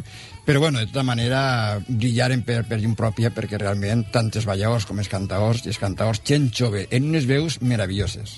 Meravelloses. Sí? Vols dir, vols dir? No, no, no t'ho vull dir, t'ho assegure. Cristian, i a veure, jo no vaig anar, no te vaig escoltar, eh? Ai, mira. Però... Però que eh, t'escolteu bé o no? Sí, clar, per què no? Clar Sí? que sí, sí. Ah, amigo, una mostreta, amigo, una mostreta. sí, vos fas una mostreta, Una mostreta. que a mi m'encanta, a mi m'encanta posar-vos sempre en el apreto ixe, En perquè, sí, sí, sí, sí, perquè jo crec que és allà on uno demostra realment si, si val o no val. Sí, té la, la O, força. eh, exacte, no? I què em vas M'agradaria fer-te dos copletes de malaguenya. Molt bé. Què, què vos sembla a vosaltres? Per a mi perfecte. Sí? Qualsevol cosa que Vos en deixa, fa- vos deixa en- veu... Vos en fa dos o tres o quatre? És que, Que se pensàveu que ara va dir una, eh? Nosaltres no se cansarem mai. bueno, pues jo crec, jo crec que ja, jo crec que ja hem de començar, no? Anem a veure. Eh, si te pareix, Sí, Xavi, tu li dones permís? Sí, clar, clar. Clar. Vinga, pues ja quan tu vulguis. Cristian, comencem. Sí, sí. Tots em dient que em casara i no portaria llenya i ara que ja m'ha casat i em porte al coll a l'esquena i em porte al coll a l'esquena ara una altra molt diferent vale? La perdiu a la muntanya, la perdiu a la muntanya, canta i diu la veritat. Quan les cabres faran llana, les dones faran bondat. La perdiu a la muntanya. Molt Ai, ai, molt bo, molt bo. D'on són, d'on són aquestes cançons, a veure? D'on heu tret aquestes cançonetes? Sí. Ara ens dirà ahí més o menys d'on són. Les copletes. Les copletes. Les copletes estan molt rebuscades. Molt rebuscades, perquè és una lletra molt, molt bonica i se nota que és d'antiga, de la terra. Sí, clar, sí, la veritat que això està molt ben informat, de totes maneres, Xavi, t'ho pot dir, perquè això, jo què sé, me'l vam passar... Sí, moltes les cobles les traguem de, pues, de- d'algunes publicacions de, del segle XIX, que hi ha alguns reculls eh, de mossèn Martí Gadea, de, de, de molta gent que ja durant el segle XIX s'havia preocupat un poc per, per, per, per apuntar aquest passat, per replegar aquest passat que ja estava passant, i, i que nosaltres, pues, clar, també anem moltes vegades buscant o preguntant a la gent, Sí, un poc moltes persones reculls. majors també. A mi, a mi, col·laboren. a mi més, jo acabar, acabar una actuació i arrimar-se gent i dir-me per favor, per favor, apunta't esta copleta que jo la cantava quan era jove. Clar, Sí. a més hi ha una, no? Hi ha una que diu si em pose a cantar cançons, en cante més de mil, que les porte lligaetes, lligaetes en un En fil. un fil. Això és el que es passa, això és el que... Que important és recuperar les nostres tradicions i actualitzar-les, és de lo que estàvem parlant. Això és el que es passa, els cantaors. Estan fent una gran llavor, sobretot de deixar constància de totes aquestes copletes que han sigut el viure, el viure el dia a dia de la gent en els pobles, sobretot en els pobles, més que en les ciutats, però que denota, te, te traslada que d'alguna manera a eixa comarca d'on és eixa cançoneta, eh? Sí, senyor, sí, senyor. Més que festa a Ràdio 7.